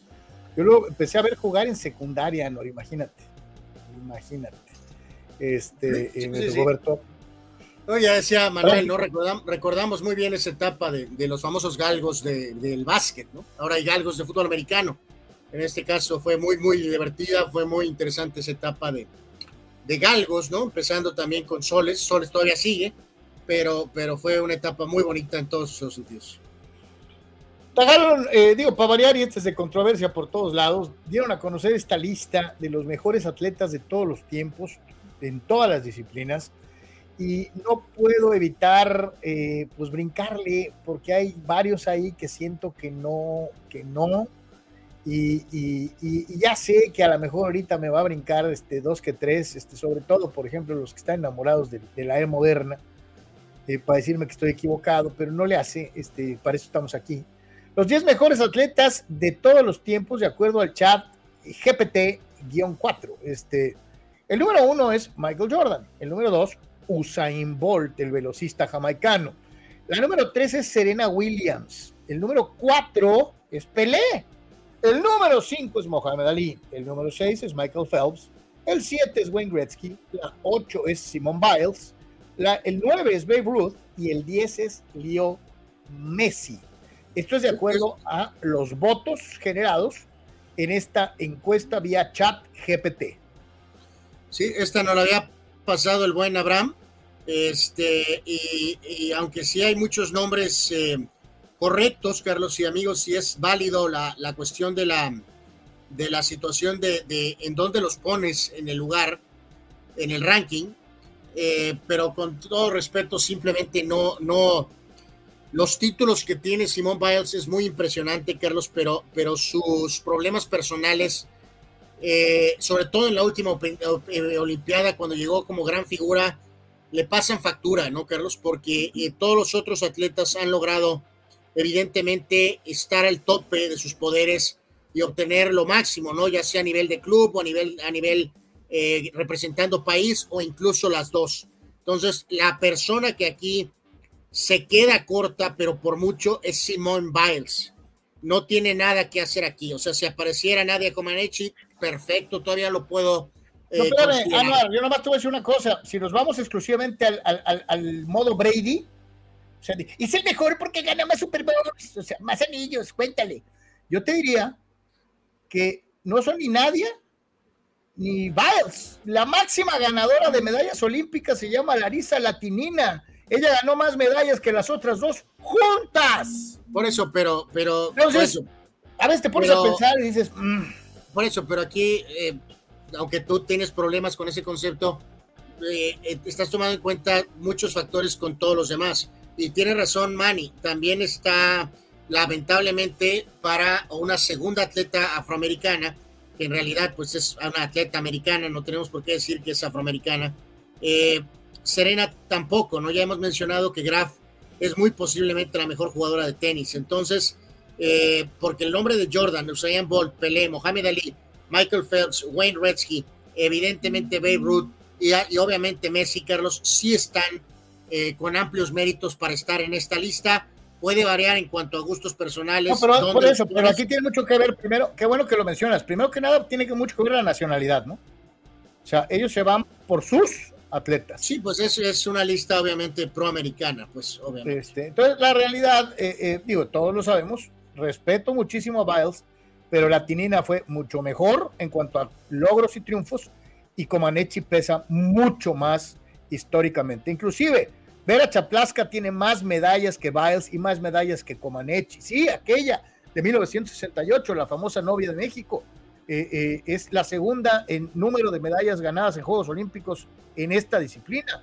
y ni siquiera les pasa por la mente. Y en el caso concreto de lo que mencionabas del tenis, eh, Serena tiene un gran slam más que Steffi, pero Steffi, Steffi tiene más partidos ganados, más torneos WTA categoría 1000 y tiene superioridad en casi todas las otras categorías, en porcentaje de efectividad, o sea, Graf es mejor que, Serena.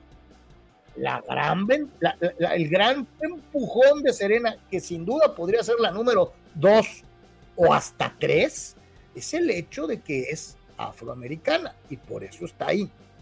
Sí, de este todas maneras, de, eh, pues eh, teniendo que ajustar con el tema de, de, Biles y de Serena, pues sí, sí está muy, muy fuerte la conversación, ¿no? O sea, yo sí, por supuesto, mantendría a Michael primero, eh, pondría a Pelé 2, pondría a Mohamed Ali 3, pondría a... A, Ruth 4. Yo pondría a Redsky 4 y a Ruth 5.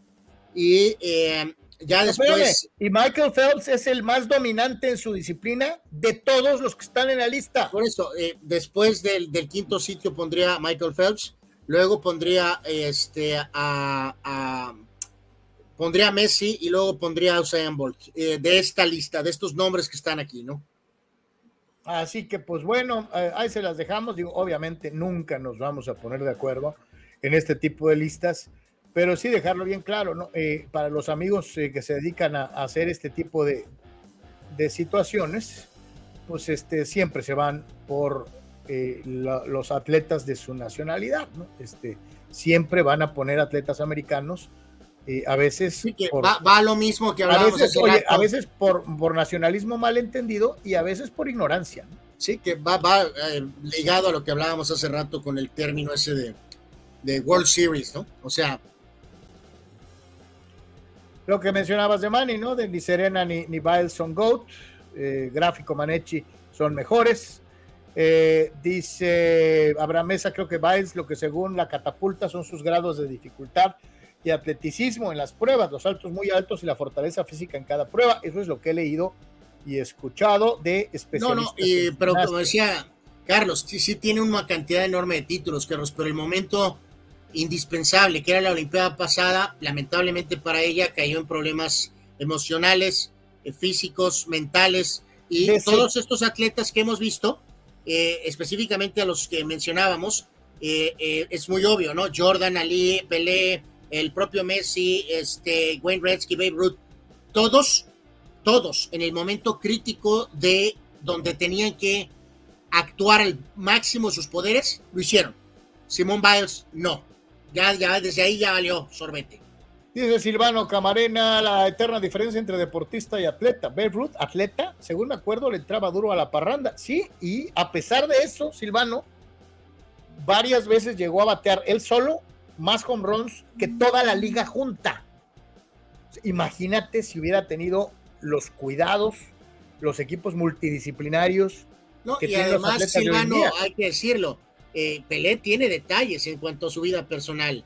Eh, su aspecto también del tema de, a lo mejor no meterse mucho en cuestiones sociales. Mismo caso le pasa a Michael. Michael también tuvo detalles con el tema de las apuestas, supuestas apuestas o no apuestas. O sea, nadie es perfecto nadie es monedita de oro, ¿no? Y en este caso, fíjate, Juan da un ejemplo notable, Carlos, de cómo podría percibirse a Michael Phelps en esta lista, pero tiene toda la razón. Eh, Michael Phelps, a lo mejor en esta lista de super amigos, super atletas, super coach, a lo mejor se siente como Aquaman en los Super Friends. Pues sí, es increíble porque es el rey de los mares, eh, pero pues si están Batman y Superman, eh, híjoles, pues está complicado el tema, ¿no? por muy Aquaman que seas. Y si le pasa esto un poquito a Michael Phelps, hasta cierto punto. Chava Zárate se contagia de Abraham Mesa, el mejor atleta norteamericano es el pelón de oro, invicto en finales. No, también Joe Monana, Joe Monana, invicto, a la hora buena, al crunch time. Nada de que hoy es Ila y, y, dos veces, ¿no? No, no, no, no. Ganar todas en las que te paras, todas las finales. Como Jordan, Jordan que ganó 6 de 6. Así mero. Híjoles, Carlos, la verdad es una vergüenza absoluta, pero en fin. Pero bueno, dice Víctor Baños, incluso, saludos mi Víctor, qué milagro, este, estabas desaparecido un ratito. Incluso Phelps tuvo que luchar con sus propios demonios y aún así se mantuvo en la cima. a, Phelps le quisieron hacer una tormenta en un vaso de agua. En la época en la que no se valía quemarle las patas a Judas, este, lo quisieron hacer ver como al Zuli Ledesma de nadador marihuano, tata, siendo que, por ejemplo, en la NBA el uso del cannabis estaba permitido desde hace años. Sí, o sea, pero con lo otra de vez esa famosa doble moral en los Sí, Estados Unidos, en donde ahora te de- venden mota por con- todos lados. Con lo de lo de Phelps va más allá de quemarle los pies a no sé quién, Carlos. O sea, eh, él trae esa etiqueta de ser eh, eh, lo que se, en lo que se convirtió desde el principio. Considerando que Estados Unidos ha tenido cuantos nadadores increíbles. Sin embargo, se dijo que este era el, el- el- el- el- Top, el- top, top, top. y lo hizo, superando varios problemas personales, haciendo alusión a lo de Simone Biles. Aquí no cuenta si eres hombre o eres No, no, mujer. por eso, pero el gran No, escándalo de Phelps Anwar fue que, le- que, que fumaba mota, pues. Y, Bueno, y la realidad es que es, es, es, es, es medio ridículo en un país que hoy en día permite la venta de marihuana recreacional en todos lados, pues. O sea, Pues sí, o sea, tuvo otras broncas personales también fuertes, pero pues, acabó superando todo, ¿no? Eh, dice Chava Sara, Tiger Woods podría entrar a esa lista, ¿no? En ese caso No, debería entrar Jack Nicklaus. Jack Nicklaus. Sí, totalmente. Eh, CR7, ¿en qué lugar está? Entre el 10 y el 20. Sí. Probablemente lo el mismo, 10 y el 20. dependiendo de quién haga la lista y cómo haces la lista, que es top 20, seguro, absolutamente. Eh, De hecho, probablemente top 15. Y este es un Este, buen, y este es un buen nombre que saca Sócrates, dice Sergei Bubka, un atleta ucraniano de salto con pértiga, campeón olímpico en 88, campeón mundial 83, 87, 91, 93, 95, 97, 35 veces plusmarquista mundial. O sea, plusmarquista es superar el récord mundial varias veces, ¿no? 17 al aire libre y 18 en pista cubierta. Sí, pero volvemos a lo mismo y es ahí en donde en- entiendo un poquito a Noah Lyles y su declaración, ¿no? Este sí era un campeón del mundo, porque este competía por su país y solo, contra los mejores del mundo. Entonces, esto sí es un campeón mundial, ¿no? Este, eh, ganar en equipo. Sí, y en la liga de pero un saludos país, a- al buen Soc, Carlos, pero aquí es algo a este estilo a lo de Biles. Sergei Bubka, si ustedes recuerdan, la medalla de 88 fue no con su mejor actuación, sin embargo, le alcanzó para ganar. Y eh, ya no hubo más, Carlos. Ya no hubo más. Eh, la Olimpiada fue un problema para Sergei Bubka. Eh, cuando eh, el caso de Usain Bolt fue oro en 100 y 200 en tres Olimpiadas. Y Michael Phelps estuvo en cuatro Olimpiadas dominando, Carlos, o ganando muchas medallas. Bubka Ah, solo ganó en el 88, Ca- y reitero, su Carl actuación Lewis, no Carl fue Lewis ganó, espectacular. ¿cu- ¿cuántas veces ganó el salto largo? Luis ganó el salto largo en cuatro Olimpiadas. Y Entonces- hoy en día muchos ni lo pelan al hijo del viento, ¿eh? O sea, y se me hace Entonces, increíble. En este caso en particular, Bubka es un caso como el de Biles. Tiene una cantidad de títulos mundiales extraordinarios y todo, pero en el momento cumbre, que es la Olimpiada, eh, no alcanzó a tener los mismos rendimientos, ni el momento dramático, ni el momento carismático, ni el momento increíble, ¿no? Vamos a. eh, oye, de, de arriba. to, to, to, No, a- a- a- aquí nos Nos dice Abraham, eh, MX, cabrón. Nos dice Abraham que Cena podría estar, es también a gustos. Eh, algunos podrán poner a, Schumacher, otros Oiga, podrían poner a Cena, muchos, como tú mismo, Juan Abraham, Fangio. muchos como tú mismo, Abraham, van a decir, ganó más anillos Michael, este, Michael Schumacher, por eso es el mejor. Este, eh, y no todo es ganar anillos, pero bueno, en fin. Eh, Raúl nos menciona a Ian Thorpe. Sí, sí venció a Phelps, mi querido Raúl. Pero acuérdate que el concepto total de carreras de Phelps con cuatro, cuatro Olimpiadas Oye, pero Thorpe además que- era un especialista, ¿eh? y, y Thorpe acabó teniendo además polémicas, eh, mi querido Raúl, por lo del, lo, del, lo del traje. Lo del traje famoso. No, no, y lo que te que- digo, eh, eh, la diferencia, Phelps cubría todos los, todos los. O sea, eh, Thorpe es un extraordinario, como varios otros increíbles nadadores, pero ¿Te acuerdas obviamente. de Michael Gross? ma- de- de- bueno, no, de Mark Spitz, ¿no? O de- No, no, Michael Gross, el famoso Albatros, ¿no? Que nadie le ganaba en, en, en, en, en, en el estilo mariposa. O, Bueno, eh, o el pues sí, propio o sea, Max Spitz, tienes que ganó esa, medallas eh, en una sola competencia, o sea, eh, esa, esa cuestión de especialidad está muy marcada también, ¿no? Y Phelps donde florece, pues es, es es como quien dice, combina un poco de todo. es un tipo all around. Por eso no puedes poner al torpedo en la misma liga aunque le haya ganado a Phelps, porque Phelps nadaba y ganaba en todas las especialidades. Thorpe era un especialista. Este, eh, en fin. Eh, carnal, te decía de totototota, nos vamos a la Liga MX. Híjoles, pues yo creo que darle crédito al buen San Luis, pero no tiene objeto que perdamos mucho aquí. Enhorabuena por ellos. San Luis está haciendo bien las cosas. Eh, Pachuca es un desastre. Ana, ¿te acuerdas de Víctor Villalpando? Eh, sí, sí, ahí sigue, ha tenido también broncas personales, pero pues ha resucitado varias veces. Y en este caso, San Luis resulta que está en la parte alta de la tabla. Y reitero, Pachuca está de, completamente, eh, pues ah, vamos a decir, sin brújula. ¿eh? Goles de Villalpando y de Unai Bilbao de penal, el minuto 90, casi casi en tiempo de basura. Como bien dice Anuar, ahí está metido el Atlético San Luis de una u otra manera. A lo mejor se cayó tantito Juárez, pero otro de los integrantes perennes del Bajo Pac levanta el dedito así y dice, yo, yo, yo también.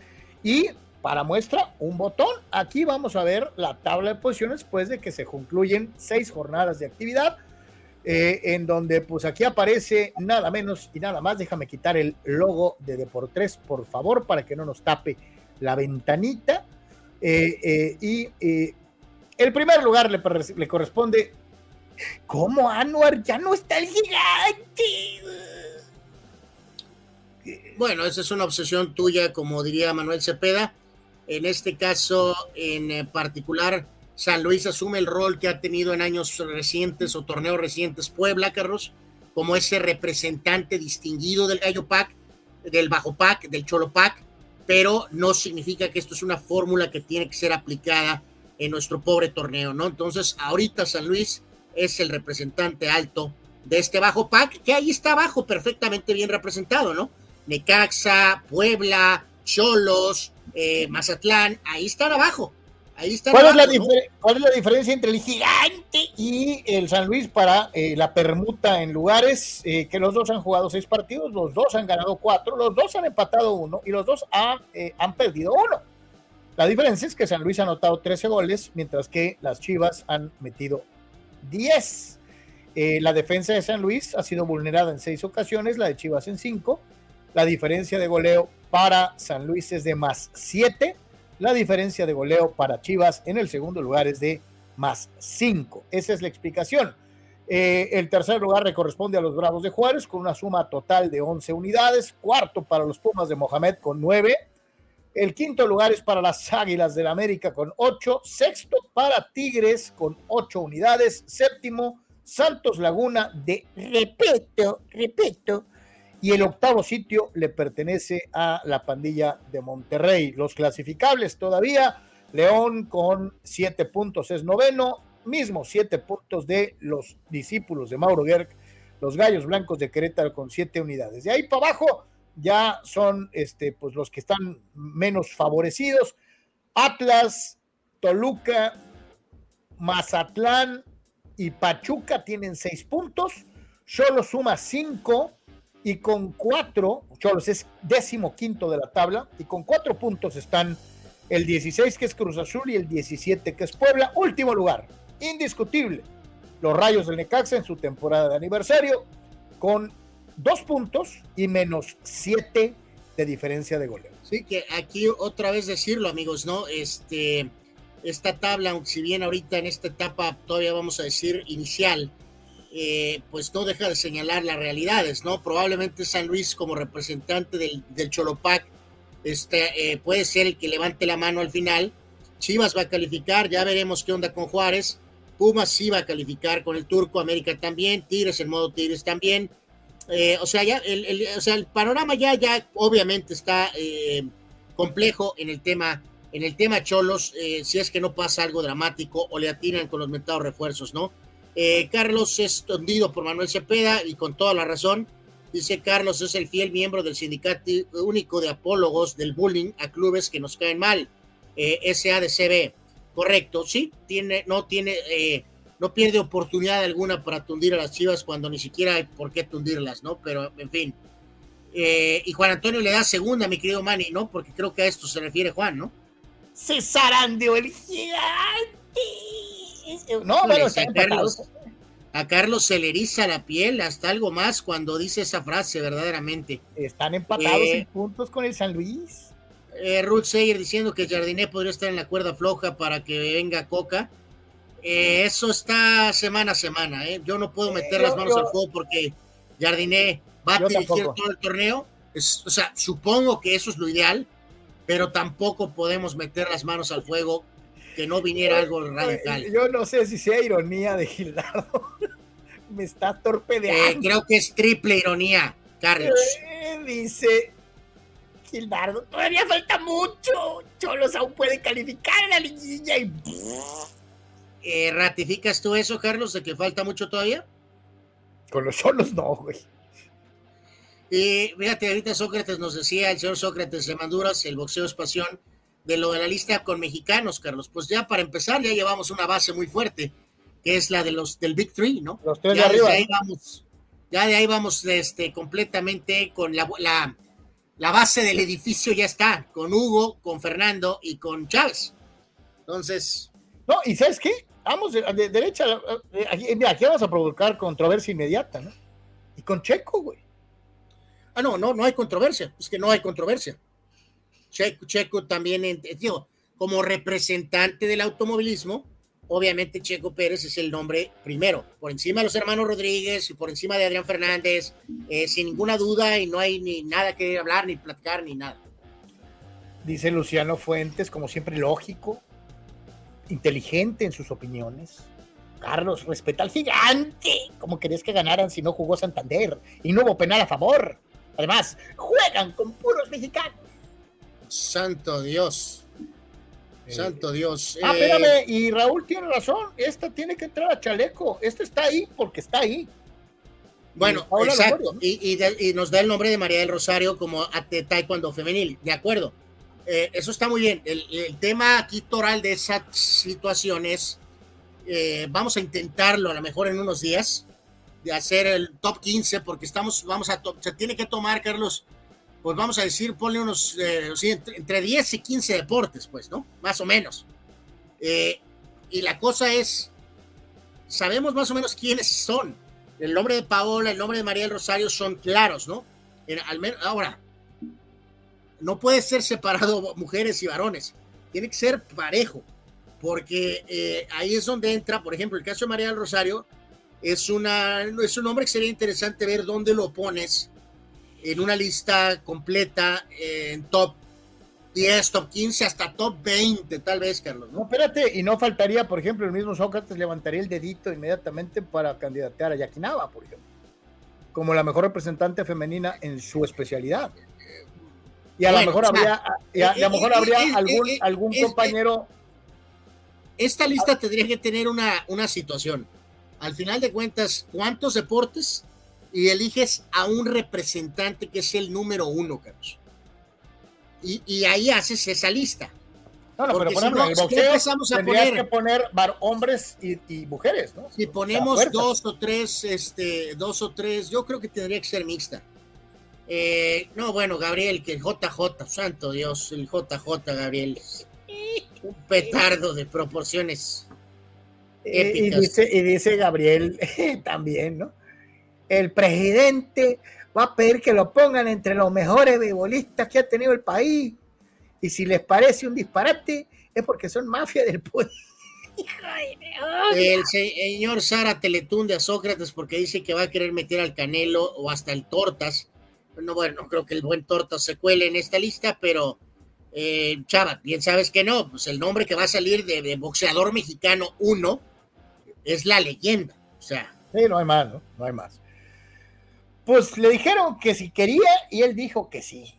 Y luego pues se filtró y alguien leyó el reglamento y le dijo, espérame, no puedes, ¿no? Por reglamento no puedes. Puebla, ya sabe usted, le dio aire al señor Arce y pues abrió la puerta para que eh, buscaran algún director técnico tal vez joven, con ganas de probarse, de agarrar esta papa caliente que se llama eh, eh, Puebla pero pues se les olvidó que eh, el artículo 47 del reglamento establece que los integrantes de un cuerpo técnico que estuvieron en una selección nacional en cualquiera de sus categorías no podrá dirigir a ningún club de la Liga MX en ese mismo torneo.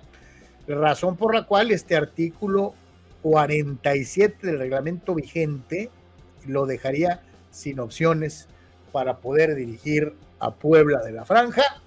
Eh, y algunos van a decir, carnal, híjole, es de esas raras oportunidades en donde a lo mejor alguien toma en consideración a un técnico joven y el reglamento le impide asumir el reto de dirigir en primera división. Eh, bueno, eso es un ángulo, Carlos, ahí un poquito extremo. Eh, yo aquí, Carlos, sinceramente creo que es más eh, válido cuestionar qué onda con Espinosa y en su mente. Sabemos que hay pocas oportunidades, de acuerdo, pero en este sentido la Olimpiada está cerca, Carlos. La Olimpiada está a la vuelta de la esquina. Ve lo que ha beneficiado a Lozano el tema de la medalla de bronce olímpica. O sea, eh, ya sé que no debe de haber tenido un sueldo muy robusto, pero tú crees que el Puebla le va a pagar un sueldo mucho, mucho más robusto que la selección sub-23? Tengo absolutamente dudas. Y ahora literalmente Espinosa se quedó como el perro de las dos tortas, Carlos. Sin ninguna. O sea, eh, y, este reglamento, pues sí, que a, varios se les pasó, incluyendo al gurú Medrano, Carlos. Pues tiene cierta razón, ¿no? Porque no puedes estar dejando que los equipos seduzcan a los técnicos de las selecciones nacionales, Carlos, para evitar que te voten un trabajo así. Espinosa fue presentado con bombo y platillo hace unos días, Carlos. Sí, sí, claro, Fundamental en el técnico sub-23 para trabajar de la mano con Lozano. Y dos días después se va a agarrar al Puebla, no a los Tigres, no al Monterrey, no al América, no al Cruz Azul, para agarrar al Puebla, Carlos. Así que, sorry Gerardo Espinosa, pero parece que la has cajeteado de manera que inconsiderable. Eh, pues sí, podría ser, ¿no? Pero sí, yo reitero lo, eh, mi exposición al principio. Este, me extraña que siendo araña eh, no se sepa en el reglamento, ¿no? Este, pues no se sabía el reglamento nadie, ni el Puebla, ah ni Espinosa, ni los comunicadores estrellas, Carlos. Efectivamente. Entonces, pues hay que estar truchos con eso antes de soltar. Ni nosotros tampoco. Antes de soltar, antes de soltar algo, siempre pues hay que darle una revisadita a, las letras chiquitas, ¿no? Este, no, pues la avientas, la sueltas y luego pues ya después te dicen, no, espérame. No, pues es que me queda claro que ni nadie sabía que había este chiquitas. No, fíjate, eh, lo que pasa es que, bueno, todos sabemos que no, no puedes dirigir a dos equipos en el mismo torneo. No es como en la Liga Mexicana de Béisbol, en donde te corre Yucatán hoy y mañana te contrata Monclova. No, o sea, en el, eso sí puedes, eso sí pasa en el base. Pero en el foot, si hoy te corre Cholos, no puedes dirigir a Querétaro mañana. O sea, por reglamento. Eh, entonces, e, en el pasado hubo algunos episodios donde apareció un fulano en el palco con, con, el, con, el, con un con el walkie -talkie, o alguna cosa así, pero es la excepción, ¿no? Este, pero en este caso, pues queda claro que nadie sabía. Nadie sabía. Dice Raúl Ibarra, eh, Lorena Ochoa, golfista, sí. Lorena tiene que estar. Fue número uno del mundo un rato. Sí, tendría que estar. Sí, pero, pero vuelvo a lo mismo, Carlos. Por eso ahí está eh, triple mental que nos estamos eh, eh, haciendo, deportivamente hablando. no hay, con todo respeto a Esteban Toledo, Carlos, o incluso a, Ortiz o a Anser ahorita, del golf tomas a una persona. En el caso de nosotros, México, es Lorena Ochoa sin discusión. No, no, no, no podemos poner una lista, o sea, por eso te, tienen que mezclar. Este, esa es la realidad, pues como María del Rosario o una Lorena Ochoa, ¿en dónde estarían en un ranking top 15, top 20 general? Pues. Sí, sí, totalmente. Sí, dejarlo bien claro, ¿no? Y hay varios de la vieja guardia, digo, Víctor Regalado, etcétera, que, que también podrían entrar al, apoyo, ¿no? Ganadores de torneos PGA, eh, eh, de la PGA y todo pero Lorena fue número, número uno, del mundo. O sea, no hay discusión, no está ni cerca, pero, pero pregunta si la Guevara entraría en la lista, sí, sí entraría en la lista. Sí entraría en la lista. A lo mejor en la parte baja, pero sí entraría. Como representante del atletismo, del atletismo en general, probablemente no. Porque si es general, no la va a armar, Carlos. Porque eh, tendrías que poner... de mujeres, sí Si es Tendrías que general, poner no a la va a Raúl armar. González por encima, a varios de los marchistas, ¿no? Este, eh, sí. que ganaron oro en la Olimpiada. Eh, acá sería un tirotote, eh, Raúl Ibarra. ¿Quién sería el mejor o la mejor clavadista? Eh, Yo pondría a Carlos Girón, yo. Pero algunos van a decirte que Fernando Platas, algunos te van a decir que, que Chucho Mena. No, no, y acá está bravo, Carlos, porque también puede haber alguna alternativa de damas hasta cierto punto. Sí, está, en, está, está muy abierto, mi querido Raúl, en clavados, sinceramente. Oye, y con, y con merecimiento, to- varios, ¿eh? Este, eh, de, de pelear por, por esa posición en el deporte mexicano. Vamos con las damas de Cholos Anuar eh, y su resultado en el juego contra Santos. Sí, más que nada el eh, resultado del equipo de en lo que es la fecha 8, prácticamente en el complemento, se cerró con par de encuentros, Toluca ganándole a Necaxa 2 por 0 y el equipo de Xoloscuintle femenil fue a Torreón y ganó 3 goles a 0. Así que excelente resultado para las dirigidas del señor Romo, eh, que continúan haciendo un, eh, un, un buen desempeño, una buena labor de las dirigidas del señor Juan Romo ganan 3 por 0, eh, goles de San Juana Muñoz al 67, de Angelina Hicks al 68 y de eh, Mayra Bernal al minuto 74, ¿no? Entonces, este es un eh, resultado que deja esta jornada eh, con el América todavía eh, arriba, con sus ocho victorias sin derrota, paso perfecto, 24 puntos, Tigres 22, Guadalajara 18, y el Club Tijuana Xoloscuintles Femenil está cuarto lugar de la tabla general, Carlos, con 16 puntos, uno encima incluso de las rayadas. Así que enhorabuena por las chicas de Cholos Femenil que están sacando la cara por el nombre Cholos. Y fíjate que ya tiene ratito. Y vaya, por ejemplo, en el caso concreto de estas chicas, pues se les fue una jugadora muy, muy importante, ¿no? Como es el caso de Ranae, y aún así, ahí están, ¿no? Ahí, ahí siguen y siguen haciendo bien las cosas de una u otra manera. Creo que es O sea, ya sabemos que al final van a estar Tigres, América y probablemente Chivas e incluso Rayadas, Carlos.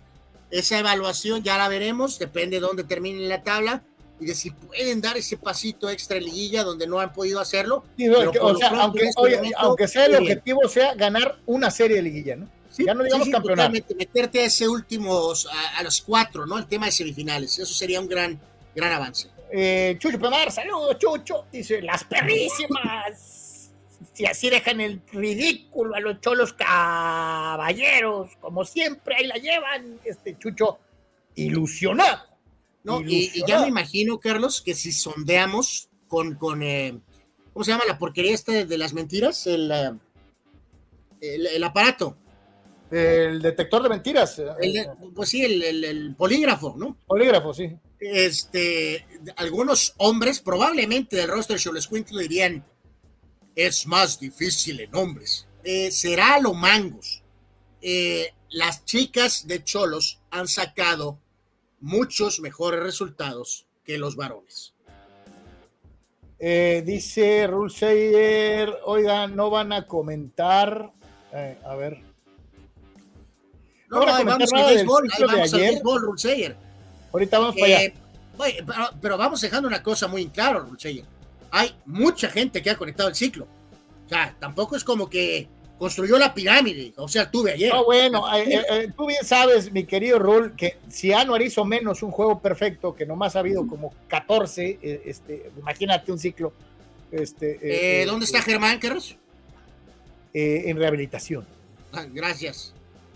Eh, Bueno. Chava Sara te abre otra categoría muy afín a él. que si el Halcón García, sí, el Halcón García, el de los guantes, en la lista de agrilleros junto con Osvaldo Sánchez, wow. Pues, Oh, pues sí, Oye, podríamos- ahí, ahí entra Bernardo Segura también, ¿no? eh, pues tal vez, también esa es otra lista aparte, ¿no? Oye, a ver, Anuar, ¿te gusta la playera de entrenamiento de la selección mexicana acá llena de grecas multicolores, de eh, bonitos diseños eh, de corte eh, prehispánico? Eh, ¿Te gusta? No, Carlos, la verdad no me gustó en lo más mínimo y complementamos con esto, Carlos, amigos, que en este caso, pues ahí está, se dice que esta primera playera, que es la de arriba a la izquierda, según los gurús, que entonces que es de práctica, como decía Carlos. Las de a un lado, supuestamente entonces son las playeras. A mí no me gustaron, Carlos, ¿no? Digo, la negra, pues es negra, pues negra. Pero la verde con esas cosas, rayas, no sé qué sea eso, eh, a mí no me gustó, ¿eh? A mí no me gusta eso. Es como, es como medio bengalíes de, de, de, la Ciudad de México, ¿no? Los bengalíes de la selección mexicana, sí, está terrible. A mí no me gusta, a mí no me gusta, a mí no me gusta. Abraham dice, parecen prendas, prendas navideñas. Dice, y la neta, a mí no me gusta. Yo ya sé que soy un aguafiestas, amargado, vejete, este, pero la realidad es que al menos la de arriba, la que le mostramos primero, sí se me hace como navideña, ¿no? Este, y la de... tan, tan fácil que es decir, Carlos, dame un uniforme Adidas tradicional, normal. Playera verde, tu short blanco, tus medias en rojo. Y a volar, Dios mío. Sí, sí, este, sí, es, es como quererle buscar mucho ruido al chicharrón. Pero Anuar, es que es la modernidad. Es la modernidad. Este, eh, eh, eh, sí. déjame complementar aquí rápido en lo futbolero, Carlos, el tema de lo que pasó con un jugador mexicano y en este caso pues ya, ya fue cerrado y oficial, eh, totalmente ya presentado, que eh, Jorge Sánchez estará en el Porto, el lateral derecho ex de América y ex del Ajax, oficial, va al Porto, que es uno, obviamente junto con Benfica, de los mejores equipos de Portugal de todos los tiempos. Hay muchos antecedentes mexicanos en, el Porto, Carlos, así que pues eh, bueno, le fue bien a Jorge Sánchez, espero que no la petardee. Yo, yo te digo, eh esta es la mejor opción. Mejor que haber regresado a la América o al Monterrey o la Manga. Qué bueno que el chavo se queda y escoge una liga como la portuguesa, en donde ya hay antecedentes de algunos que batallaron horrores para adaptarse, pero finalmente lo hicieron, y en donde hay varios jugadores mexicanos que fueron apreciados por su, por su calidad y que mejoraron en su estancia en tierras lusitanas. Así que para mí se me hace una muy buena opción, mucho mejor que haber rematado en el fútbol mexicano. Sí, de acuerdo. Ahora sí que dependerá de él. Si no, pues estará pronto de regreso en Monterrey, Carlos, ¿no? Eh, en algún equipo de Monterrey. Pero por lo pronto le fue bastante bien.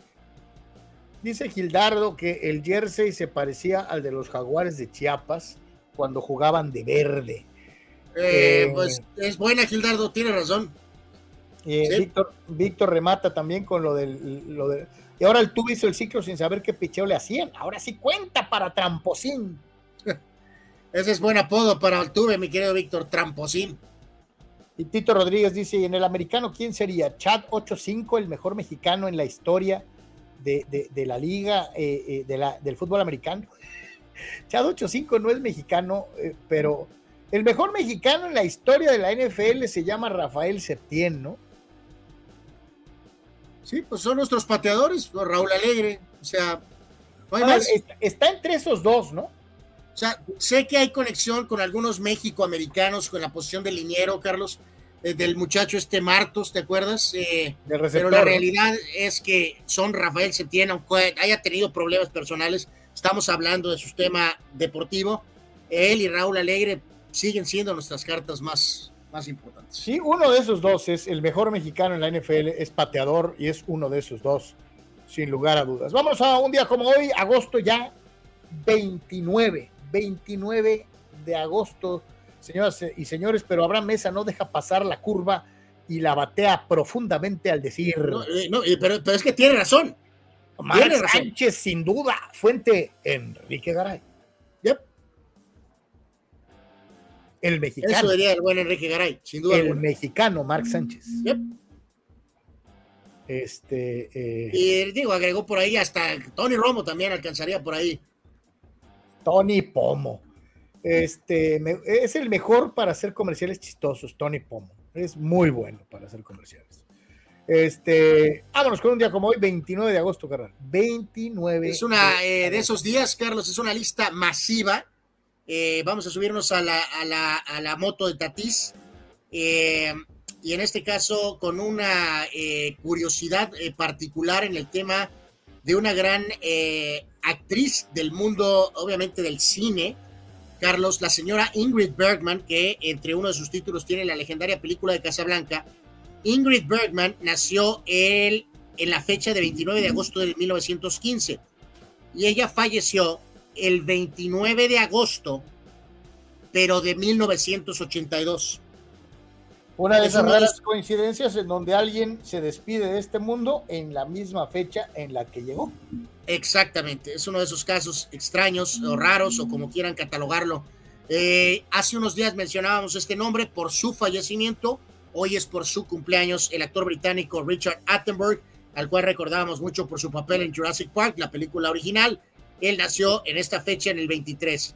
La Fiorentina, el equipo de don Gabriel Omar Batistuta, eh, la Serie A, también por ahí jugó Roberto Baggio, entre muchos otros grandes jugadores.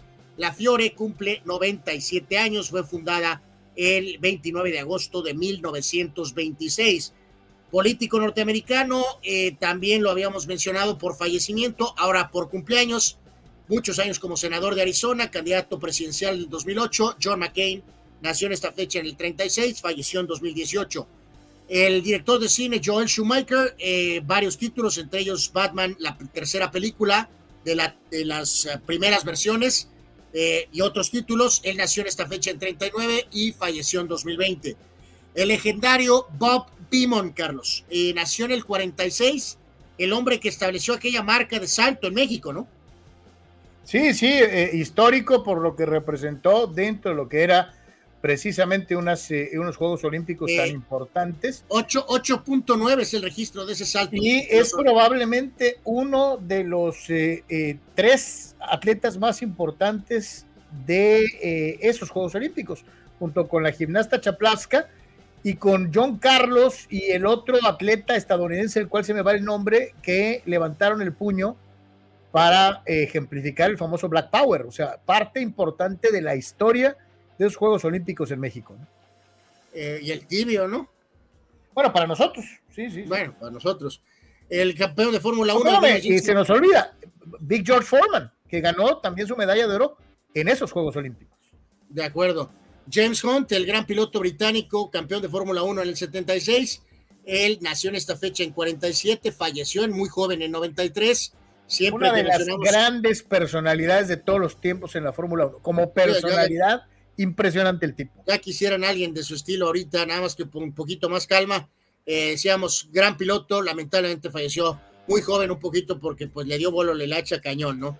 Eh, en el mundo de las caricaturas, Carlos, eh, le damos tributo a Speedy González, Carlos. Ahora tan criticado en esta época en donde todo parece de No, no podría haber Speedy González ahorita. Dicen que es un estereotipo, que, es más, ya ni siquiera permiten usar el personaje que- porque atenta. A mí no se me hacía ofensivo, eran otros tiempos, me daba mucha risa, todo, yepi, yepi, arriba, arriba. Es- A mí se me hacía divertido eh, y qué buena onda que incluían de una u otra manera un mexicano que era héroe eh, en una caricatura gabacha. Porque hay que recordar, su gran enemigo era el gato silvestre, que era un gato gringo. Pues sí, eh, fue la primera aparición de Speedy González, un 29 de agosto de 1953. Bateador en la NFL muchos años con los Leones de Detroit, Eddie Murray, nació en 56. Bueno, ¿qué podemos decir de este hombre? Eh, The King of Pop, el único e incomparable, la leyenda Michael Jackson cumple años el día de hoy. Él nació en 58. Lamentablemente todos sabemos, bueno, supuestamente, bueno, falleció en 2009. Un artista eh, sin comparación alguna, Carlos. Uno de los atletas más, uno de los eh, artistas más importantes de todos los tiempos, eh, ubicado en la lista de mayor venta eh, de álbumes, de sencillos, eh, y que empezó con una carrera muy, muy pequeñito, de los 6, 7 años con los eh, hermanos Jackson, con los Jackson 5, y que culminó pues dominando todas las listas y todos los charts a nivel individual, es- especialmente en los 80s y los 90s. ¿no? Un, artista increíble. probablemente los mejores videos de todos los tiempos los hizo él. Los mejores videos musicales de todos los tiempos los hizo Michael Jackson. Hay leyendas y hay leyendas, y Michael Jackson es una de ellas. Eh, nacidos en 59, la actriz Rebecca de Mornay y el director técnico argentino Ramón Ángel Díaz, que también fue un gran jugador en su etapa como futbolista. Legendario apoyador de los gigantes campeones de los 80 en la NFL, el gran Carl Banks, nació en 1962, el gran acompañante hasta cierto punto de Lawrence Taylor. Ah, uno de nuestros nombres favoritos, Carlos. Corredor nacido en esta fecha en 62 con Seattle, Baisika Gema. Sanwar, esos son eh, uno, uno de esos que merece estar en el Hall of Fame de los nombres de origen samoano. Es correcto. Sikahema. Bueno, de hecho ya está en ese nombre de ese salón que no existe más que en nuestra mente. El delantero austriaco Gerhard Rodax nació en 65, recuerdan a él, parte de esos goleadores austriacos de finales de los 80s, principios 90s, estaba Rodax, estaba Andrea Ogris, estaba Anton Polster, por supuesto, eh, Rodax en su momento incluso llegó a jugar en el Atlético de Madrid. Eh, Will Purdue, centro NBA, nació en 65, era parte del equipo de los Chicago Bulls de Michael Jordan en los títulos de 91, 92 y 93. La señora Carlos, eh, yo nunca fui muy fan de nada de la señora Lucero en su época de adolescencia y juventud, pero en su etapa madura, qué mujer tan espectacularmente hermosa, Carlos. Es muy guapa, Lucerito, ¿cómo no? Y No, no es Lucerito, es Lucero. Para mí será siempre Lucerito. Y además, este, ¿a ¿quién no recuerda, Anwar, su famosa explosión con sus... ¡Y! ¡Y! Este, es maravilloso. Bueno, bueno, la hicieron enojar. ¿Qué vamos a hacer? Eh, uno de los grandes carniceros de los noventas, defensa central boliviano, nacido en 71, lesionó a varios jugadores, Marco Sandy. Cuando recordamos a ese Bolivia de los noventas, está el Diablo Echeverry, el Platini Sánchez, y está este, Marco No, este era un gran, Sandy. gol- un gran golpeador, ¿no? Era un carnicero, defensa a la, chapado a la antigua. La actriz italiana Carla, bueno, americana italiana Carla Gugino, nació en 71. El gran director técnico Thomas Tuchel, ahora al frente del Bayern Múnich, nació en 73. Muy buen defensa paraguayo, cumplidor, nació en 74. Denis Caniza, nació en 76. Gran goleador de Dinamarca, John Dahl Thomason, nació en 77. Chaval con los Lakers de los años de los títulos con Kobe Shaq. Devan George nació en 77. El gran pitcher de los Astros de Houston, Roy Oswald, nació en 77. Gran jugador nigeriano, nació en 78. Celestín Babayaro, era defensa lateral izquierdo. Gran corredor de los Ravens, número 31 en la NFL, nacido en 79, Jamal Lewis. Un petardo como hijo del mariscal de campo Phil Sims, Chris Sims. Eh, no rindió las expectativas en colegial, no rindió las expectativas en la NFL. Ahora es un buen analista, pero está en esta lista porque es el hijo de Phil Sims y ya. Eh, David West, gran power forward de la NBA 2000 era, nació en 80. Gran jugador argentino de básquetbol, Carlos Delfino, nació en 82. Buen boxeador, nacido en 83, Timothy Bradley. Era un buen boxeador, Timothy Sí, Bradley. era muy buen boxeador, sí, sí. Eh, y complementan eh, Néstor Araujo, que ha sido una decepción con el América en su regreso de Europa. Cumpleaños hoy, nació en 91. Y otro bultazazo en el Salón de la Fama de D por 3. Thor, no, ha- no hago nada en el montículo Sindergaard, Pero se, pero se parece a Chris Hemsworth. pero se parece a Chris Hemsworth y se parece a Thor, y por eso lo mencionamos. Esos son los nacimientos. Vámonos a sucesos y decesos. ¿Quiénes se fueron eh, un día como hoy y qué grandes momentos se vivieron un 29 de agosto? Seguimos en modo Tatis, ya mencionábamos a la actriz Ingrid Bergman, que ella, ella nació y falleció un 29 de agosto, nació en el 15, falleció en 82. El gran actor norteamericano Lee Marvin falleció en esta fecha en 87. El primero de los grandes tough guys junto con James Coburn y con Steve McQueen en la década finales de los 60s, principios de los 70s. Bien, lo, lo mencionas, Tough Guy, setentero, falleció a los 63 años en 87 de un ataque cardíaco. Este nombre lo habíamos mencionado también, Richard Jewell, este guardia de seguridad que se vio envuelto en el, eh, todo el, el tema de la bomba de los Juegos Olímpicos de Atlanta 96. Hay una película acerca de su historia que dirige Clint Eastwood. Richard Jewell falleció en Que, por esta cierto, fecha. si no la ha visto, es muy buena película. Absolutamente. Él falleció en esta fecha de 29 de agosto, pero del 2007. El gran comediante Gene Wilder falleció en esta fecha en 2016, a los 83 años, nació en el 33, eh, tremendo cómico de los 70s y los 80s. El hombre de la banda, eh, gran jugador en NBA, Clifford Robinson, siempre que damos estas listas cada año lo recordamos, gran jugador con Portland, Cliff Robinson, falleció en 2020, quedó en póster icónico de toda la vida, es el jugador que está a un lado de Michael cuando explota en aquellos eh, en aquella final contra Portland cuando se volvió loco Michael Jordan tirando de tres y cuando Michael Jordan hace un gesto como de no lo puedo creer, el que lo estaba cuidando en esa acción era Cliff Robinson. Complementan la lista el expresidente del Comité Olímpico Internacional, el belga Jack Rock, falleció en 2021 a los 79 años de edad, y el hombre de fútbol americano Ernie Sampisi falleció hace un año. Sampisi lo hizo todo, fue coach de San Diego State entre 67 y 75, fue asistente de los Chargers y después tuvo un rol muy importante trabajando con Troy Aikman después de que se fue North Troyer de los Vaqueros de Dallas. En paz descanse, Ernie Sampisi. Algunos eventos en esta fecha, en el 50, el Comité Olímpico Internacional regresaba a poder participar a Alemania y a Japón. 1958, George Harrison se unía a los Quarrymen, Carlos, que después serían los Beatles. Sí, el más joven de todos ellos, amigo íntimo de Paul McCartney eh, la prueba para ver si entraba o no entraba a el eh, grupo que dirigía John Lennon era tocar una canción que se llamaba Raunchy arriba de un camión que los llevaba a su casa. Eh, Harrison la abordó y Lennon dijo que estaba reacio al principio, que estaba muy chavo. le dijo, ahora pues te quedas. Y lo demás es historia, ¿no? Y hablando de los Beatles, en esta fecha en 66, su último concierto público en el Candlestick Park en San Francisco eh, que era parte de esos raros conciertos de los Beatles, donde eh, era más, este, el alboroto que hacían las chicas que lo que escuchaban sus propias canciones. 1977, Lou Brock pasaba a Ty Cobb como el máximo robador de bases. Eventualmente Ricky Henderson pasaba, pasaría a Lou Brock años después. En esta fecha, en 78, se abría el eh, Centro Nacional de Tenis en Flushing, Nueva York, que es parte de donde se desarrolla, por supuesto, el US Open, que ya está en actividad, por cierto, ya ganó Coco Golf, ya ganó ayer por la noche Djokovic en su regreso. En esta fecha, en 97, se fundaba Netflix, que era un lugar para rentar originalmente DVDs, Carlos.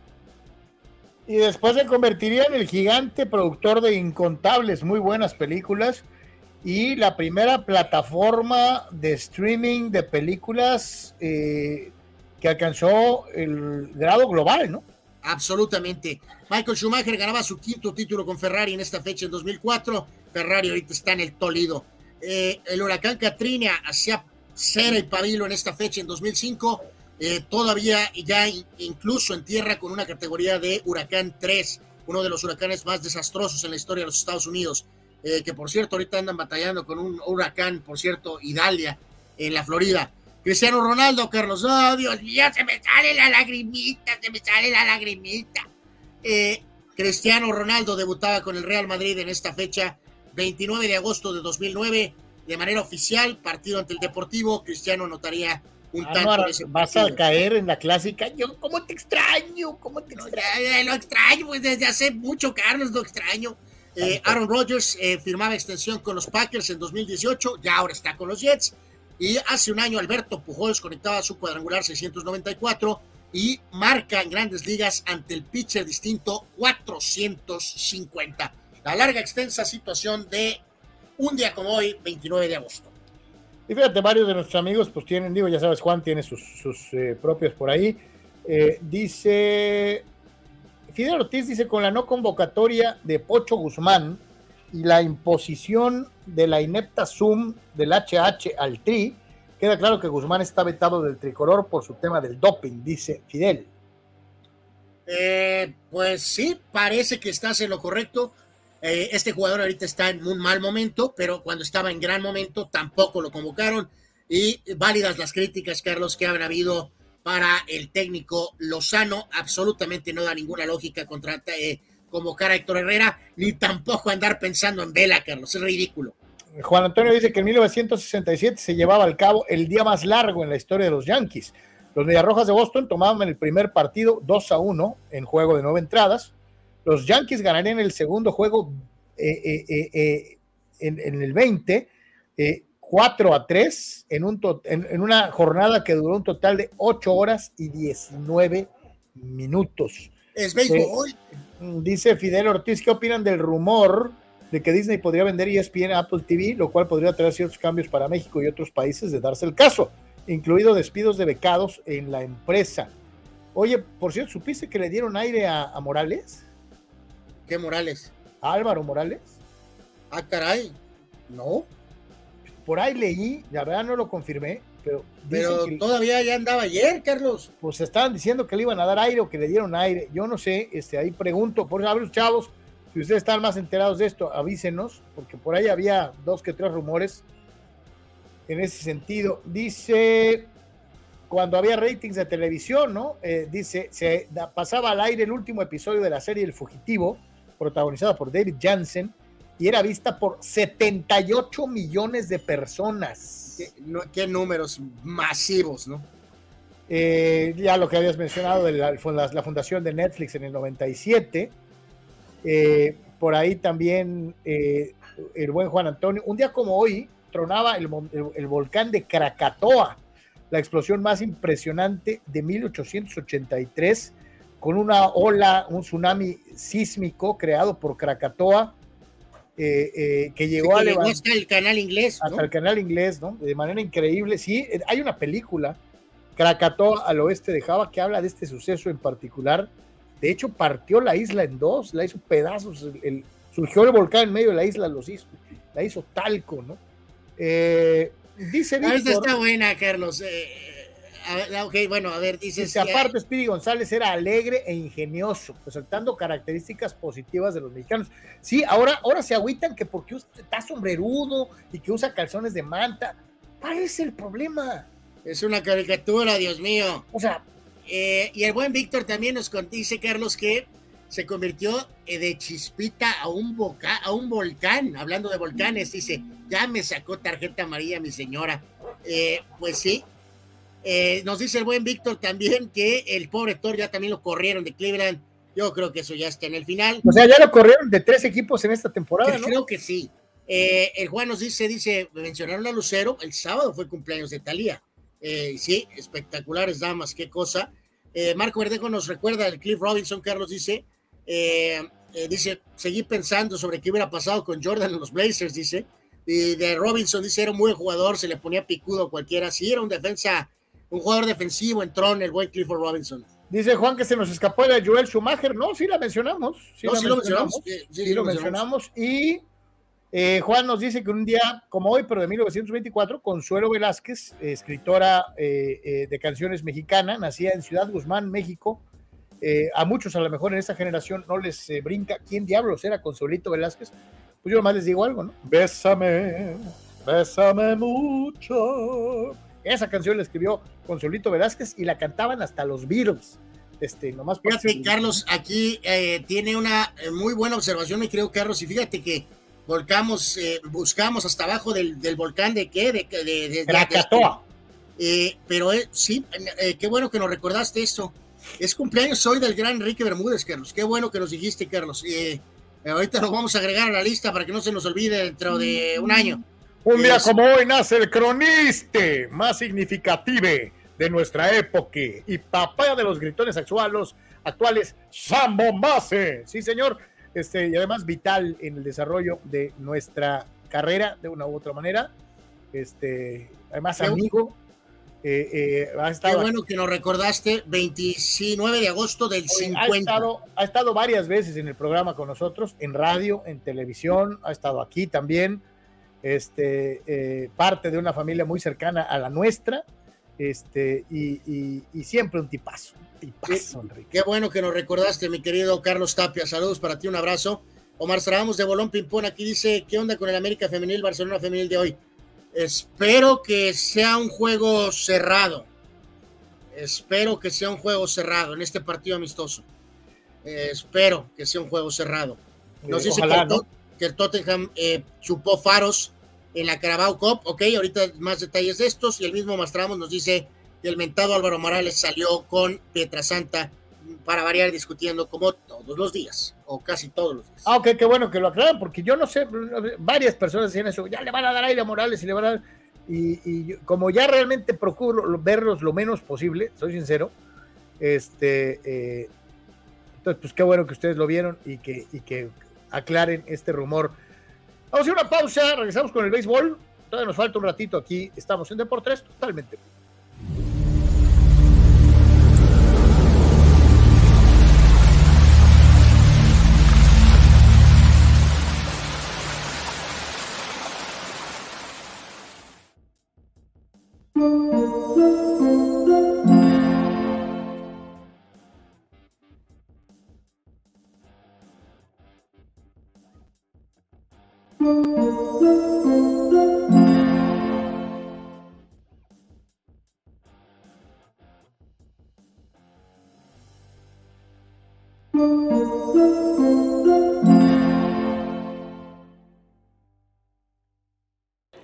Proveer, el proveedor del herrero, tenemos 30 años sirviéndote con lo mejor al alcance de ti, que eres estructurista, arquitecto y desde luego herrero.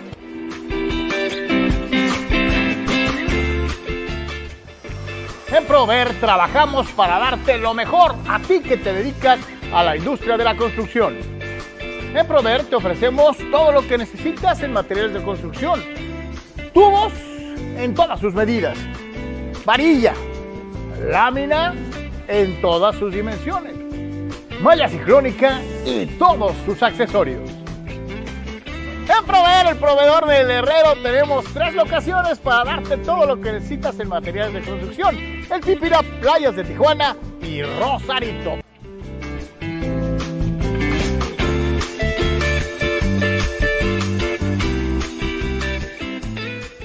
Prover te da lo mejor para la industria de la construcción, siempre al alcance de tu mano. Este es el equipo de Prover. Este es el equipo que trabaja para ti, que eres estructurista, arquitecto y desde luego herrero y que te provee del mejor servicio para que los materiales que necesitas lleguen a ti de la mejor manera posible. 30 años trabajando para darte lo mejor en materiales para la construcción, donde lo más importante es el cliente y desde luego el esfuerzo y el cariño con el que este equipo trabaja para ti. En Prover, el proveedor del herrero, juntos somos más fuertes.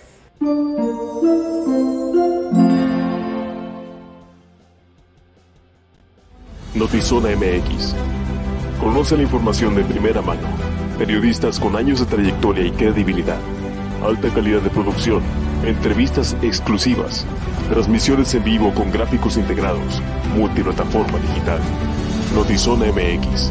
La conversación es contigo. Chef, ¿te gustaría ganarte unos boletos gratis para dos conciertazos? Claro que sí. Perfecto. ¿Qué hay que hacer?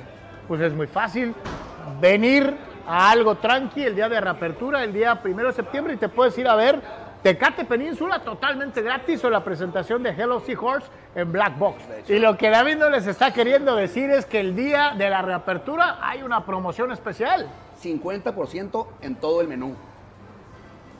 50%. Vénganse algo tranqui y disfruten de la mejor comida y la mejor mixología.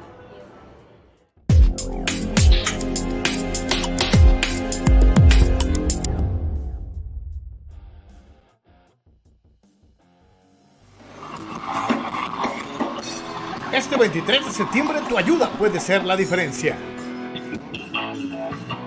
Tu afición por el rock encuentra una causa importante para apoyar. Rock clásico, New Wave, rock progresivo y heavy metal en una noche donde todo el rock sonará para apoyar a Gabriel Chávez. Shout, Jukebox, Metal TJ Jam, Alchemy y Subdivisions en Casa Badó en punto de las 7 de la noche. Tu cooperación de 200 pesos irá directamente al tratamiento de Gabriel en contra del cáncer.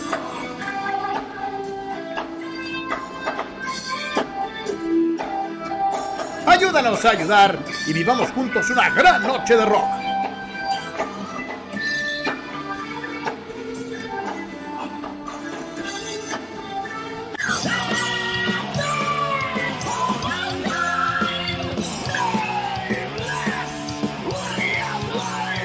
Te esperamos y muchas gracias.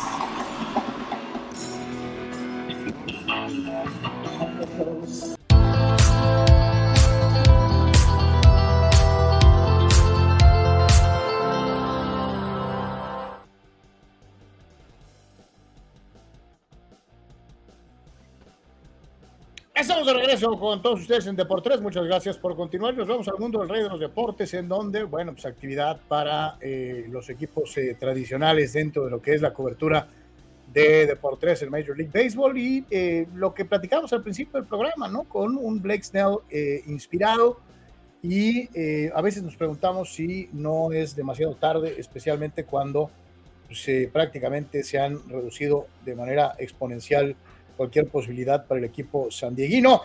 Nueve, eh, eh, fueron siete entradas de gran labor por parte de Snell, que llega a 11 triunfos en lo que va de la campaña, 11 triunfos a cambio de nueve descalabros en su actuación en la actual temporada.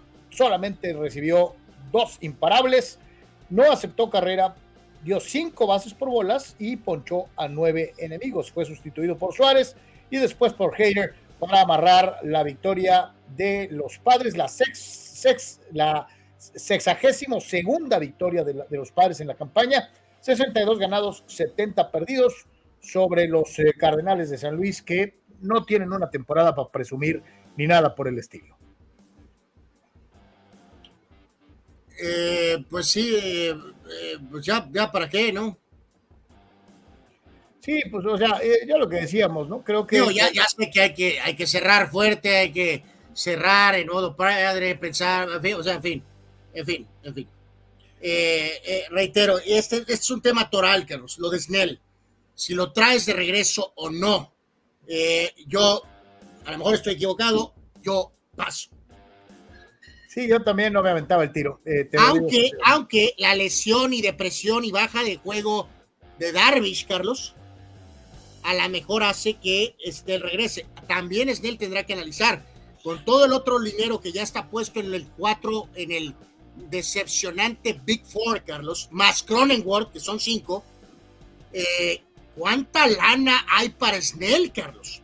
O sea, eh, eh, y, hay otros equipos que te aseguro que van a estar listos a darle un billetotote a este jugador. Para el día de hoy, en punto de las 4 de la tarde con 45 minutos, eh, Seth Lugo, el derecho con 5 ganados, 6 perdidos, estará enfrentando al zurdo Zach Thompson, que sale a la loma por los pájaros rojos, en más actividad para los padres el día, el día de hoy. Por Carlos aquí preguntaba Polo que si eh, había un video donde aseguraban que el maestro Bermúdez cantaba en un grupo de rock. Es una realidad. También el buen Enrique le gusta el gorgorito y también llegó a, antes de dedicarse a la, crónica de manera completa, también tenía su banda de rock y le gustaba echar górgoro. Este, el buen Enrique, este, eh, sin querer queriendo, es una especie como de, como de eh, coincidencia, ¿no? Pero sí, también a Enrique le gustaba eh, eh, hacer música y también lo hacía en una banda de rock allá en la Ciudad de México.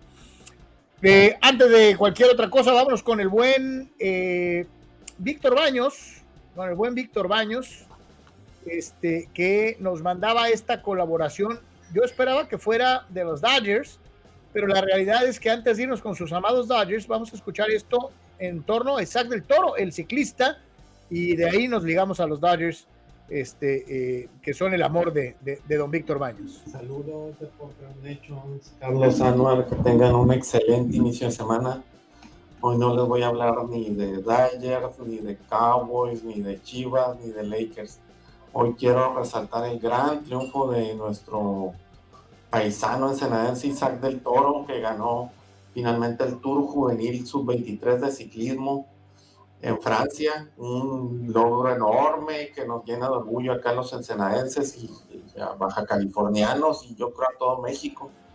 Eh, no es cosa menor ganar todo el tour, tuvo seis podiums, ganó dos etapas, fue líder de montaña, en fin, muy completo el muchacho de 19 años. apoyado al parecer por el Banco Monex, ojalá sigan los apoyos y y le echen ahí el ojo los equipos, sobre todo los europeos, para que continúe su carrera. Este tour ya lo han ganado en sus inicios figuras como Greg LeMond, Eder Bernal, Nairo Quintana, en fin, este puede ser una plataforma para que este muchacho brinque y, aspire ahora sí a las grandes ligas y siga las glorias de, lo que dejó ahí algún día Raúl Alcalá y Miguel Arroyo ojalá crezca este muchacho y no cesen de caer los apoyos. Pero eso era lo que quería resaltar para iniciar este, esta semana. Un gran logro de nuestro paisano ensenadense. Saludos muchachos, cuídense. está el buen Víctor bien contento porque ganó eh, del toro y, y, no, ayer lo platicábamos, eh, ojalá y que nadie se ponga el chaleco, eh, que de veras mejor lo empujen, le permitan desarrollarse y como bien dice, seguir representando de manera extraordinaria a el deporte mexicano, un deporte concretamente el ciclismo, ah, no, en el que tú y yo decíamos, carajo, muchos años de vacas flacas, ¿no? Muchos, muchos años de vacas flacas, ojalá y que, y que esto sea el inicio de una, una nueva, una muy buena etapa eh, eh, del nombre. De, No, es que de- eh, eh, ya, ya, ya lo hemos dicho, que nos tenemos la paranoia brutal de lo que pasa un poco. eh, lamentablemente tenemos que unirlo un poco al mentado balompié, ¿no? O sea, está todo maravilloso con este chavo. El problema es el paso siguiente, pues. Eh, este, ese es el detalle, ¿no? O sea, este es un increíble logro, maravilloso, lo, lo, lo, lo, lo- lo valoramos, pero el siguiente detalle, ¿no? Ese es este. Por cierto, Víctor va a estar muy contento ayer, Carlos, los Dodgers en Dodger Style le tundieron a Galen, lo roquearon a home runs y eh, los Dodgers obviamente ratificando su estatus como Ah, uno no, de los dos, de los dos grandes cuatro palos de vuelta entera sobre Zach Galen, ¿no? Lo, lo roquearon así de sencillo y eh, brillantes, por, eh, sólido triunfo por parte de los Dodgers, que reitero, hay que recordar, se van a ver las caras con Atlanta a partir del jueves, así que todos estamos esperando esa serie. Anuar, mira, mira la foto, Anuar. Ah, diablos. Bueno. Este, hoy, hoy a la loma, Clayton Kershaw. Hoy va a la lomita el veteranazo. 11 ganados, 4 perdidos. Temporadón de Kershaw. Eh, algunos dicen que hubiera podido tener cuando menos otras dos o hasta tres salidas, pero obviamente se atravesó ese espacio de tiempo en donde vino una lesión y le dieron inclusive un tiempo extra para que quedara bien amarrado y que no hubiera problemas de una recaída. Entonces, hoy va Kershaw por su décima segunda victoria. Eh, eh, el rival será Merrill Kelly, que tiene muy buenos números, 10 ganados y 5 perdidos. Esta es una buena opción para ver el día de hoy. ¿eh? Totalmente, totalmente de acuerdo. ¿Te esperabas una temporada así de Kershaw? Eh, no, bueno, pues, pues sí, si está sano, pues sí. O sea, aún con el hecho de que está año a año, si está sano, Carlos, con su gran disciplina, va a seguir poniendo números. El detalle es qué pasa con lo de su lesión de temporada, que ya la tuvo. Eh, Pues esperemos que no llegue una segunda lesión, ¿no? Eh, esa es la realidad. Carlos, eh, Raúl Ibarra y Marco Verdejo nos pasaron un par de fotitos que voy a hacer y también para nuestros amigos Trivia Time, pero de bolón ping-pong, de bolón ping-pong. Carlos, ¿quiénes son estos jugadores? Eh, metiéndonos tantito en el base. A ¿Quiénes ver, son, Carlos? ¿Quiénes son? ¿Quiénes son? Muchachos. el de la izquierda es el legendario Zico ¡Wow! Sí, le atinaste y increíblemente. el no de la derecha es Raúl Martínez Zambulá, No, no, no. Cerca, cerca, cerca la bala. o que es, es Richardson. No, no. tan cerca dije, pero no tan cerca. ¿Quién, quién, quién? Es, el- es otro hondureño, pero más avanzado. Carlos Pavón Ah, este es Pavón, sí es cierto. Carlos. Zico y Pavón. Eh, esto con los correcaminos. ¿Se acuerdan que Zico llegó al Puebla? Y el gran Marco Verdejo nos pasó esta fotito, Carlos. A ver, en este caso eh, aparece el máximo anotador del básquetbol a nivel total. No es Lebron, es Oscar Schmidt. ¿Alcanzas con tu limitada visión, Carlos, a ver a quién está cargando Oscar Schmidt con el jersey de Estados Unidos?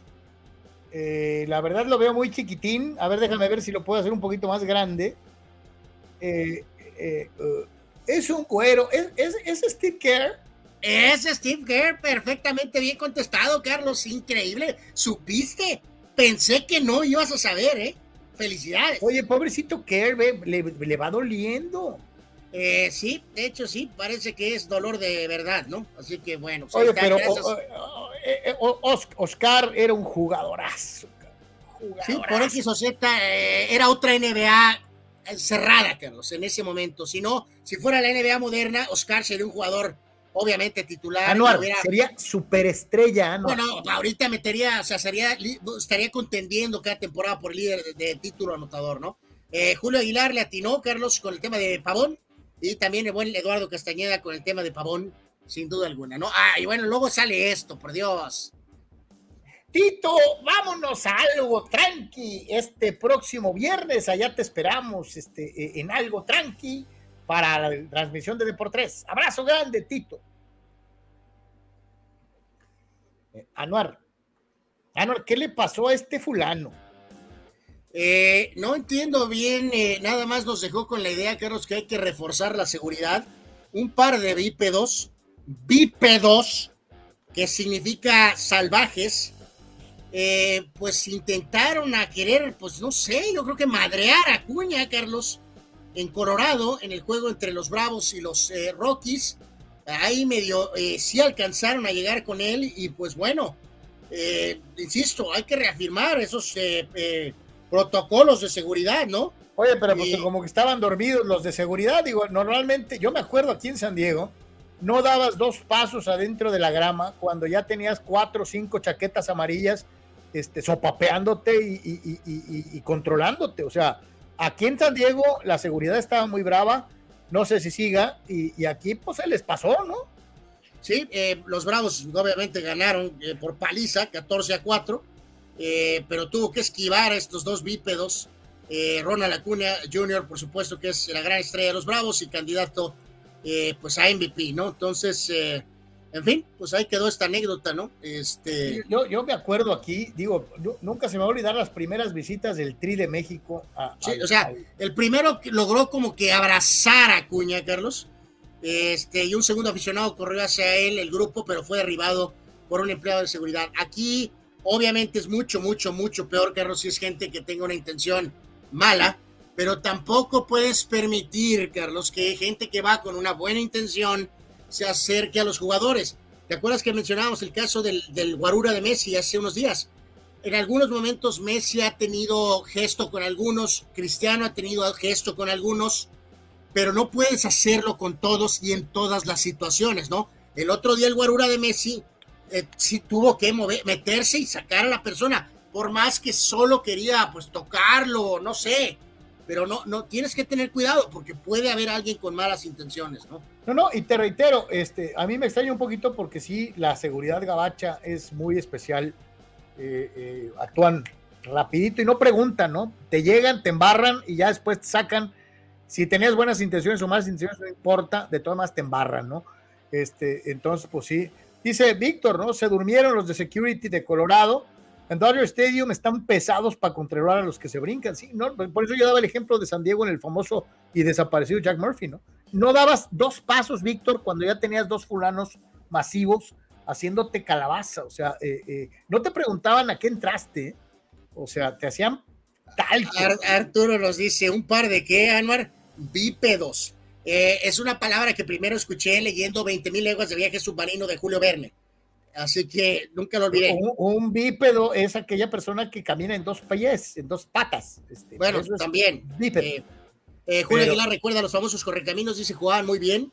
Eh, jugaba muy bien en el, en el descenso, pero tuvo la mala suerte de jugar una final contra Tigres que había descendido y subió al año siguiente. No, y en primera, recordamos aquel equipo, como decía Carlos, con Zambulay, con Richardson Smith y con René Mendieta. los recordamos. Panameño.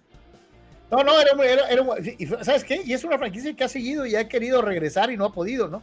Ahí, Esta es buena de Omar Stradamus, Carlos dice, después del incidente que hubo eh, con White Sox con el tema de, de, balas, de balazos, pues era bueno para que se hubieran puesto las pilas, pues sí, sí.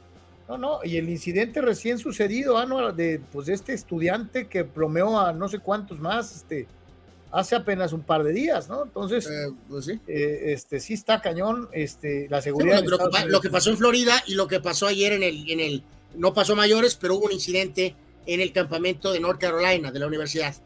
Hay que tener cuidado con este tipo de cosas. Eh, platícanos de, del béisbol mexicano, ¿no?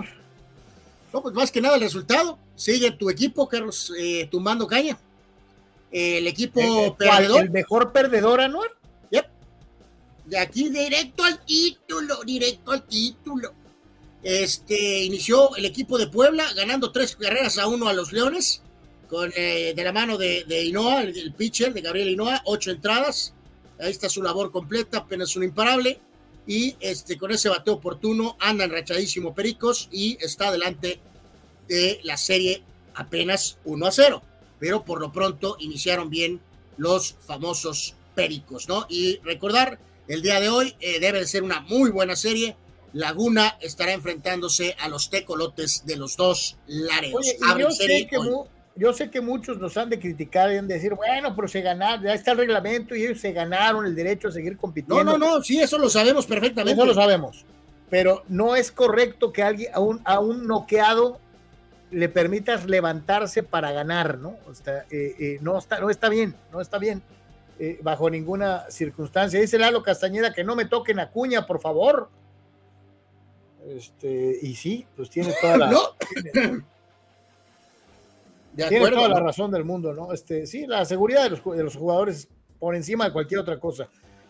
Eh, como también debería ser la seguridad de, de, las damas que se dedican a la práctica de un deporte, ¿no? Y, y bueno, el caso de Rubiales ha adquirido dimensiones eh, fuera de toda proporción hay quienes dicen que se ha sobrereaccionado, hay quienes dicen que eh, ha sido demasiado, se había sido demasiado blando con un Rubiales que llegó a ser en su discurso hasta pedante y como diciendo a mí me la persinan, yo puedo más que ustedes y no os voy a renunciar. A final de cuentas, pues se toman eh, determinaciones y queda en suspensión de eh, sus privilegios como integrante de la Real Federación Española de Fútbol mientras se aclara esta situación, ¿no? Sí, y además con el twist, de Carlos, donde obviamente su mamá, eh, en este caso de que se puso en huelga de hambre, su mamá en protesta, eh, obviamente pues es su hijo. La señora decía que hay pruebas, elementos en el video que demuestran que la jugadora sí había dicho, sí había sido consensual lo del famoso beso. Entonces, híjole, la verdad no sé cómo tomarlo.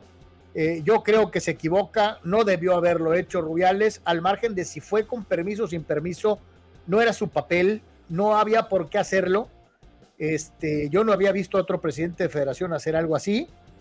Eh, ya, sabemos el rol de político que estos tipos tienen, ¿no, Carlos? Tienen que estar parados ahí, entregar las medallas, saludar y punto, ¿no? Con sus famosos trajes. Eso es lo que tiene que hacer un famoso directivo, no andar abrazando jugadoras, ni dándoles picoretes, ni nada. Eh, lamentablemente, eh, eh, ya de por sí traía mucha gente atrás de él por su forma polémica de ser y ahora se puso de pecho con esta actitud. Eh, eventualmente va a caer, está suspendido tres meses por la FIFA y por lo tanto durante esa suspensión no tiene su salario de la federación, que va a ser, tener un salario de 371 mil euros anuales, no va a tener su salario o porción que tiene vía UEFA al ser presidente de la Federación Española, le quitan gastos que tenía para alquiler de vivienda, le quitaron el coche y hasta el chofer de la Federación Española y le quitaron obviamente los celulares de la Federación de España, de la Santo Dios. O sea, es un billetotote por andar de nomás un piquito, este no es su papel. Sí, no, no, andar no, dando piquitos, ¿no? la mató, no la violó, correcto, pero no es conducta, ah, no puedes pasar, no puede suceder. Dice Julio, ¿no? Este, ah, tiene madre el vato. Pues sí, sí tiene la señora, pues obviamente defendiendo a su hijo, ¿no? Este, eh, aquí dejarlo bien claro, ¿eh? No es subirse al barco de las tendencias ni nada. Simplemente no es el papel de un presidente de federación. Es una equivocación grave, costa chamba. Así es. Se, se equivocó rotundamente. Esa es una, esa es una realidad. Eh, y vámonos a pues, un, un resumen general, ¿no? De lo que fue la actuación de los clubes más importantes en la fecha de fin de semana en el balompié europeo. No, eh, más que nada aquí ya eh, un par de momentos después, Carlos, hacer un breve comentario rapidito de lo que fue desde el fin de semana. Eh, el Bayern bien, ganó 3 a 1, dos goles de Harry Kane, evidentemente eso va a funcionar. Ya decíamos que Bellingham marcó para el Real Madrid. Vinicius está fuera, Carlos, 6 a 8 juegos por un problema muscular.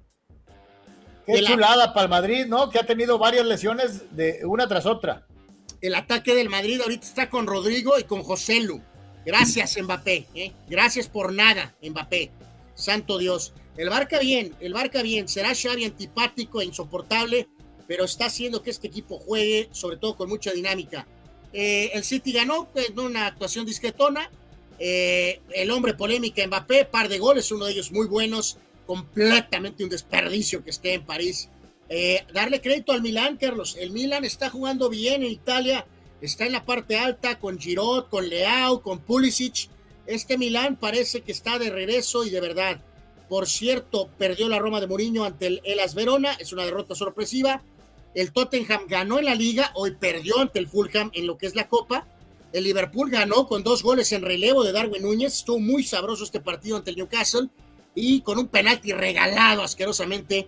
El Manchester United ganó su partido de fin de semana 3 a 2 con gol del simpático Bruno Fernández. Esto un poquito, un repasito rápido de lo que fue el tema del fin de semana.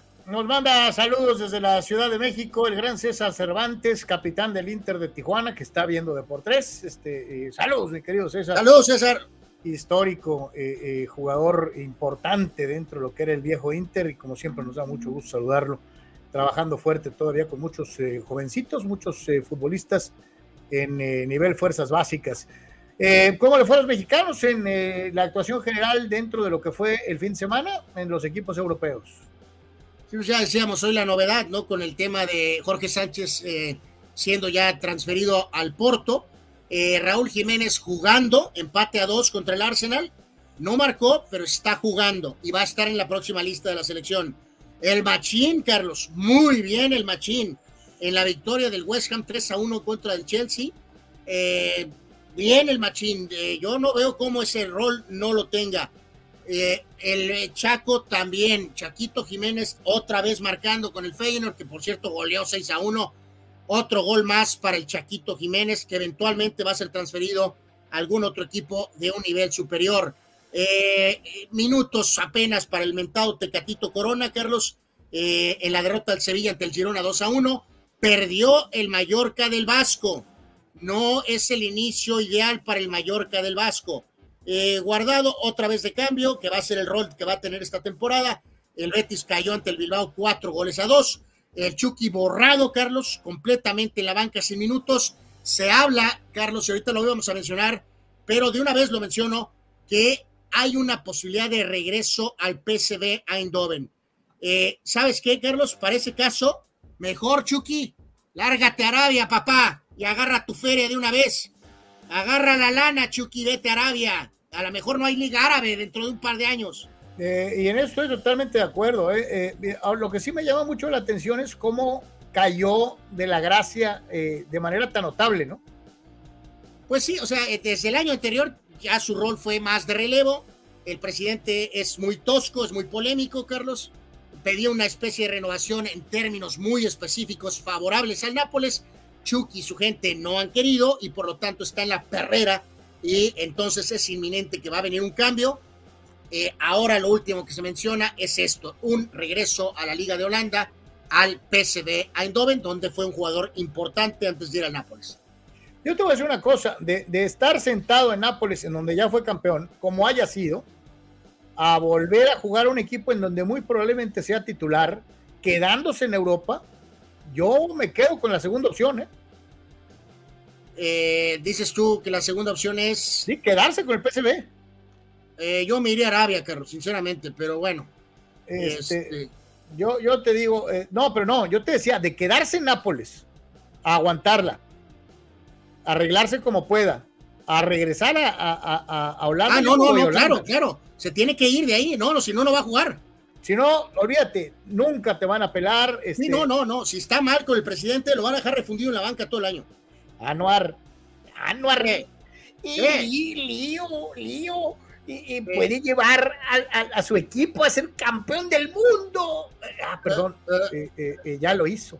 No, pero bueno, a ser campeón del mundo, como todas las ligas gabachas son campeones del mundo, al, al, al Inter de Miami. Eh, eh, eh, bueno, no.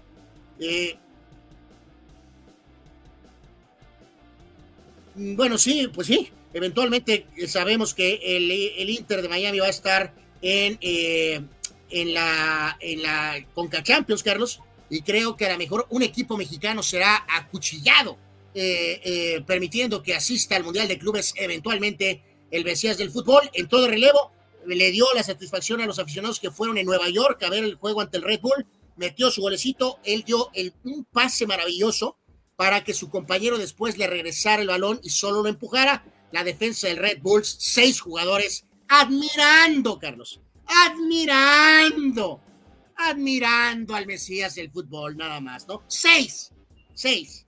Ya sé que van a decir que tu, tu, tu manera de describir la actuación de Messi muestra claramente tu ronaldismo y que está siendo injusto con el pobre hombre, eh, que lo único que hace es entrar y cumplir dando un pase y metiendo gol. Eh, eh, no, no, no, claro, sí, yo nada estoy mencionando los otros seis que estaban ahí parados, ¿no? Por cierto, y hablando, porque si mencionas a uno, tienes que mencionar al otro, aunque sea les juego de la Nasser el día de hoy, Carlos, y se ganó cuatro goles por cero, doblete por parte del comandante, está en fuego. Y también nos lo reportaba el buen Víctor, que nos dice en el app de Azteca están pasando los juegos de CR7 y es eh, correcto, doblete más para la leyenda, el gran Cristiano Ronaldo, en lo que fue el partido. O sea, a ver, vamos, vamos poniéndolo en, plata pura. Messi ayer mete, ayer o antier mete uno. Eh, es correcto. Cristiano hoy mete dos. Eh, como los viejos tiempos, es correcto. O, sea, señores, señores, los que digan que no tenemos cierto grado de razón en nuestra teoría de que estos dos se siguen empujando, más pruebas imposible. El día que mete un gol uno, al otro día mete gol el otro. O sea, estos dos siguen igual, ¿eh? Absolutamente. Y quien diga lo contrario, pues eh, está equivocado. Eh, victoria 4-0 ante el Al-Shabaab el día de hoy. Eh, Benzema parece que anda tocadón con su equipo. Ya sabemos que pues ya, se, solucionaron sus broncas con el Sí, parece que todo aquello quedó en un rumor acá medio mafufón. Sí, que tenía problemas con Nuno, Nuno Espíritu Santo. Este, sí, sí, porque pues oye, qué friega. Ah, oye, también ayer, Carlos, eh, no lo alcanzamos a mencionar, entre algo tranqui y, el día de hoy y el calor, Paco Memo, notable actuación en el empate a uno del Salernitana, aunque les arda a algunos. A dos que tres. Este, por cierto, ya que mencionabas eh, eso, eh, carnal, Fíjate, rápido aquí decía Julio que dice, el PSV no juega Champions este año, no le conviene jugar en Europa y jugar bien y brincar a otro equipo. Mi querido Julio, es que ya el límite de fechas está encima. Sí, ya, eh, Y lo que Carlos dice tiene cierta, tiene razón. Si te quedas en Nápoles vas a estar en la perrera. Así que ya estás ahorita contra la pared. O sea, ya es ir a un equipo que tenga Champions o algo así. Pero si no te puedes, tiene que mover a donde sea. Si tienes que ir a un lugar en donde vas a jugar, sea Arabia, sea Holanda, te vale Wilson en donde vayas a jugar y en Holanda ya te conocen y eres casi, casi ídolo. Entonces, este, pues ni para dónde hacerse. Mencionabas algo, tranqui, Anuar, por cierto, nomás recordarles a nuestros carnales, ¿no? Próximo viernes. Deja atrás todo el estrés de la vida citadina con algo tranqui, ¿sí? Algo tranqui, nada menos y nada más que los locales 19 y 20 de Plaza Alondras en la carretera libre Tijuana-Rosarito. Lo mejor en mariscos y mixología al alcance de tu mano. Recuerda, este primero de septiembre se parte de la gran reapertura de Algo Tranqui y además de comer y beber en forma deliciosa, te podrás llevar boletos especiales para Tecate Península y también para la presentación en Tijuana en Black Box de Hello Seahorse. Se parte de la gran reapertura de Algo Tranqui, el que será seguramente tu lugar favorito.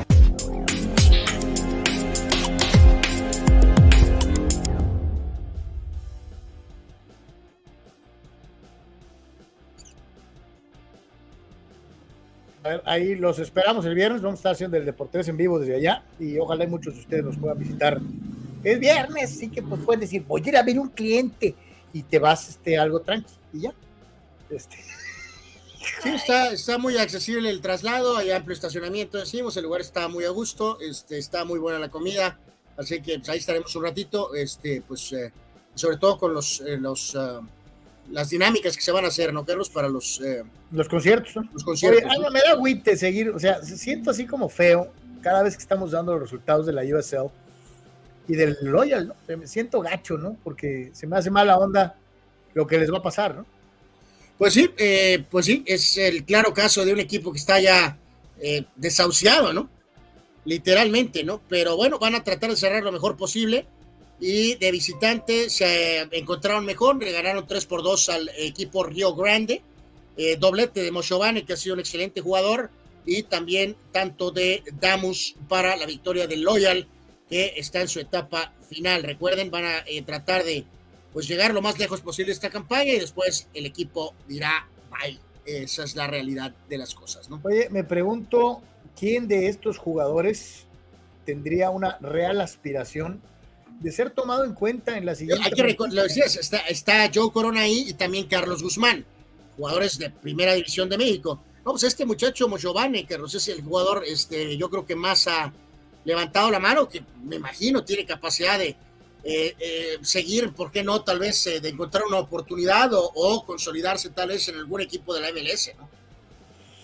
Ya estamos a tiro de piedra del inicio del fútbol americano profesional de la NFL y esta lista está por demás interesante prácticamente para casi casi decirle adiós al Deportes del día de hoy, porque sí me llama, nos llamó muchísimo la atención, ¿no? Eh, eh, Anuar, estamos hablando de qué equipo tiene más jugadores en el top 100 de los que eh, militan actualmente en el fútbol americano profesional. Sí, que esta no hay que olvidarla, muchachos, porque luego, pues ya veremos entonces quién llega hasta dónde llega eh, con los supuestos jugadores eh, más talentosos. Y si lo observa usted, ahí pues eh, los Chargers tienen un lugar preponderante, ¿no? Seis. San Francisco tiene ocho, Vaqueros y Filadelfia siete, Miami y los Chargers tienen seis, los Jets cinco. Tus Steelers, por ejemplo, tres nada más, por ejemplo, Carlos.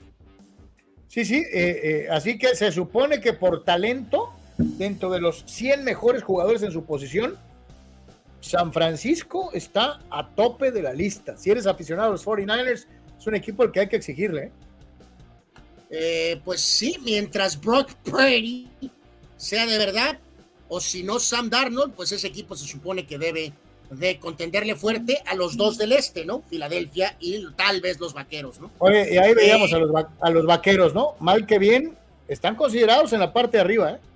No, no, pues claro que están considerados. Este, ya veremos qué dice Dakota. Eh, Raúl Ibarra nos manda esta del día, Carlos. ¿Quién es este galán? A ver, vamos a ver. Ahora sí me agarraste en curva. Muchachos en el chat, recta final. ¿Quién es este guapo? ¿Quién es este fulano? ¿Peludo? Técnico. Bueno, fue jugador y luego técnico. Ahorita es técnico. Eh, ahora sí me agarraste de, bajada. Oye, ya me puse yo con duda, ¿eh? No, efectivamente. Ah, mira, aquí está Carlos Tapia, inmediatamente responde. Y, tiene razón, ya le vi bien la expresión de los, de los ojitos. Sergio Bueno, cuando era Exactamente, pero, pero joven. Sergio Bueno, joven. También contesta correctamente Francisco Javier Espinosa y eh, efectivamente es el señor Sergio Bueno. Hey, contrátenlo, Necaxa, o no sé, eh, Fentanes parece que va a Necaxa, Carlos. Así que ya veremos qué onda. Ahí está Eduardo de San Diego, eh, Sergio Bueno, o sea, Eduardo dice, tiene el mismo peinado, ya ni pelo tiene, Eduardo. Bueno, lo tiene blanco, sin duda alguna, ¿no? Este, bueno, pues, pues ahí está. Sergio, bueno, yo no lo reconocía a la primera, este, hasta que ya después le vi los ojitos, dije, sí, pues sí, sí es. Este, vámonos, señores, con eh, los videínes para terminar el Deportes de este día, agradeciendo como siempre a todos que nos hagan favor de acompañarnos y recordándoles que el viernes estaremos en vivo allá en algo tranquilo. Vamos a ver qué nos encontramos de eh, videos en la red mundial de información este, eh, para terminar nuestro programa el día de hoy.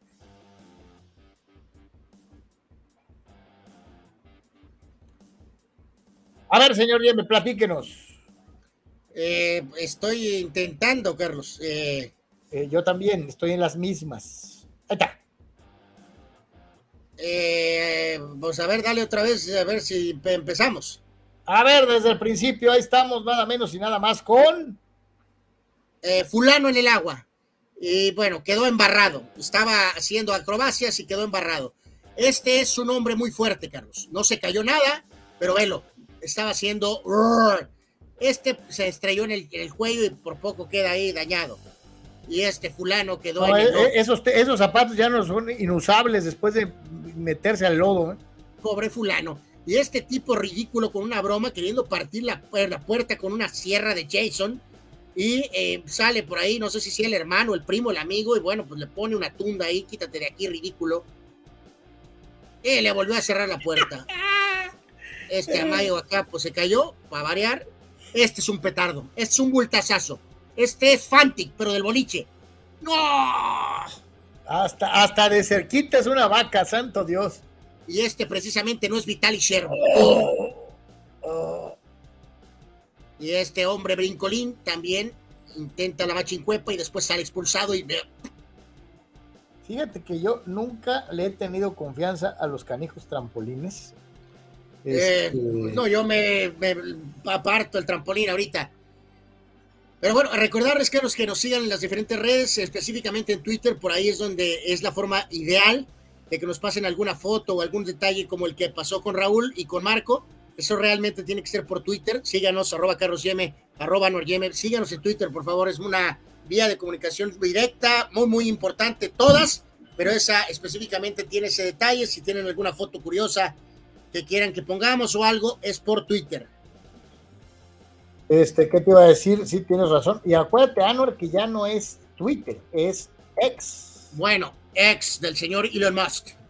A ver, entonces sería algo así, más o menos como esto. Eh, bueno, contigo, eh, sí, es correcto, ¿no? Es en minúsculas, me parece, ¿no? Eh, sí, sí, sería. en el caso mío es arroba Anuar Yeme, el, con, en la, con minúscula, bueno, con mayúscula, pero así nos encuentra. Arroba Anuar Yeme, arroba Carlos Yeme, en Twitter, please síganos. A ver, sería Anuar Yeme en X, de una vez lo hago para que tenerlos, en X sería arroba Yeme Anuar, ¿no? No, no, es Anuar Yeme aquí, en Twitter, eh, bueno, en X. Eh, entonces, a ver, una vez más, ahí nomás para terminar, un, un servidor, Carlos Yeme en X, arroba Carlos Yeme, así como se ve, y Anuar Yeme, Anuar eh, está como arroba Anuar Yeme, así se ve. Es correcto. más, más fácil, imposible. Carlos, gracias. Eh, gracias, dice Víctor. El NFL Game Pass está medio complicado esta temporada para contratar. ¿Saben quién lo trae? Mi querido Víctor, ¿sabes una cosa rapidísimo? Con el hecho de que Televisa agarró lo de, la, lo de los juegos de la mañana que te pasan eh, el conglomerado, eh, honestamente lo digo, yo creo que la mejor opción es eso, agarras los juegos de CBS o de Fox y luego ya esperas el juego de la una de la tarde y lo mismo, ¿eh? La verdad, sinceramente, si se complica o no hay lana, no hay bronca, ¿eh? Realmente ahí estás más o menos bastante cubierto con el tema de NFL, ¿eh? Muchísimas gracias a todos. Si Dios quiere, nos vemos el día de mañana. Bendiciones. Gracias, carnal. Gracias a todos. Buen día. Pásela bien. Cuídense. Hasta mañana. Pase bien. ¡CR7!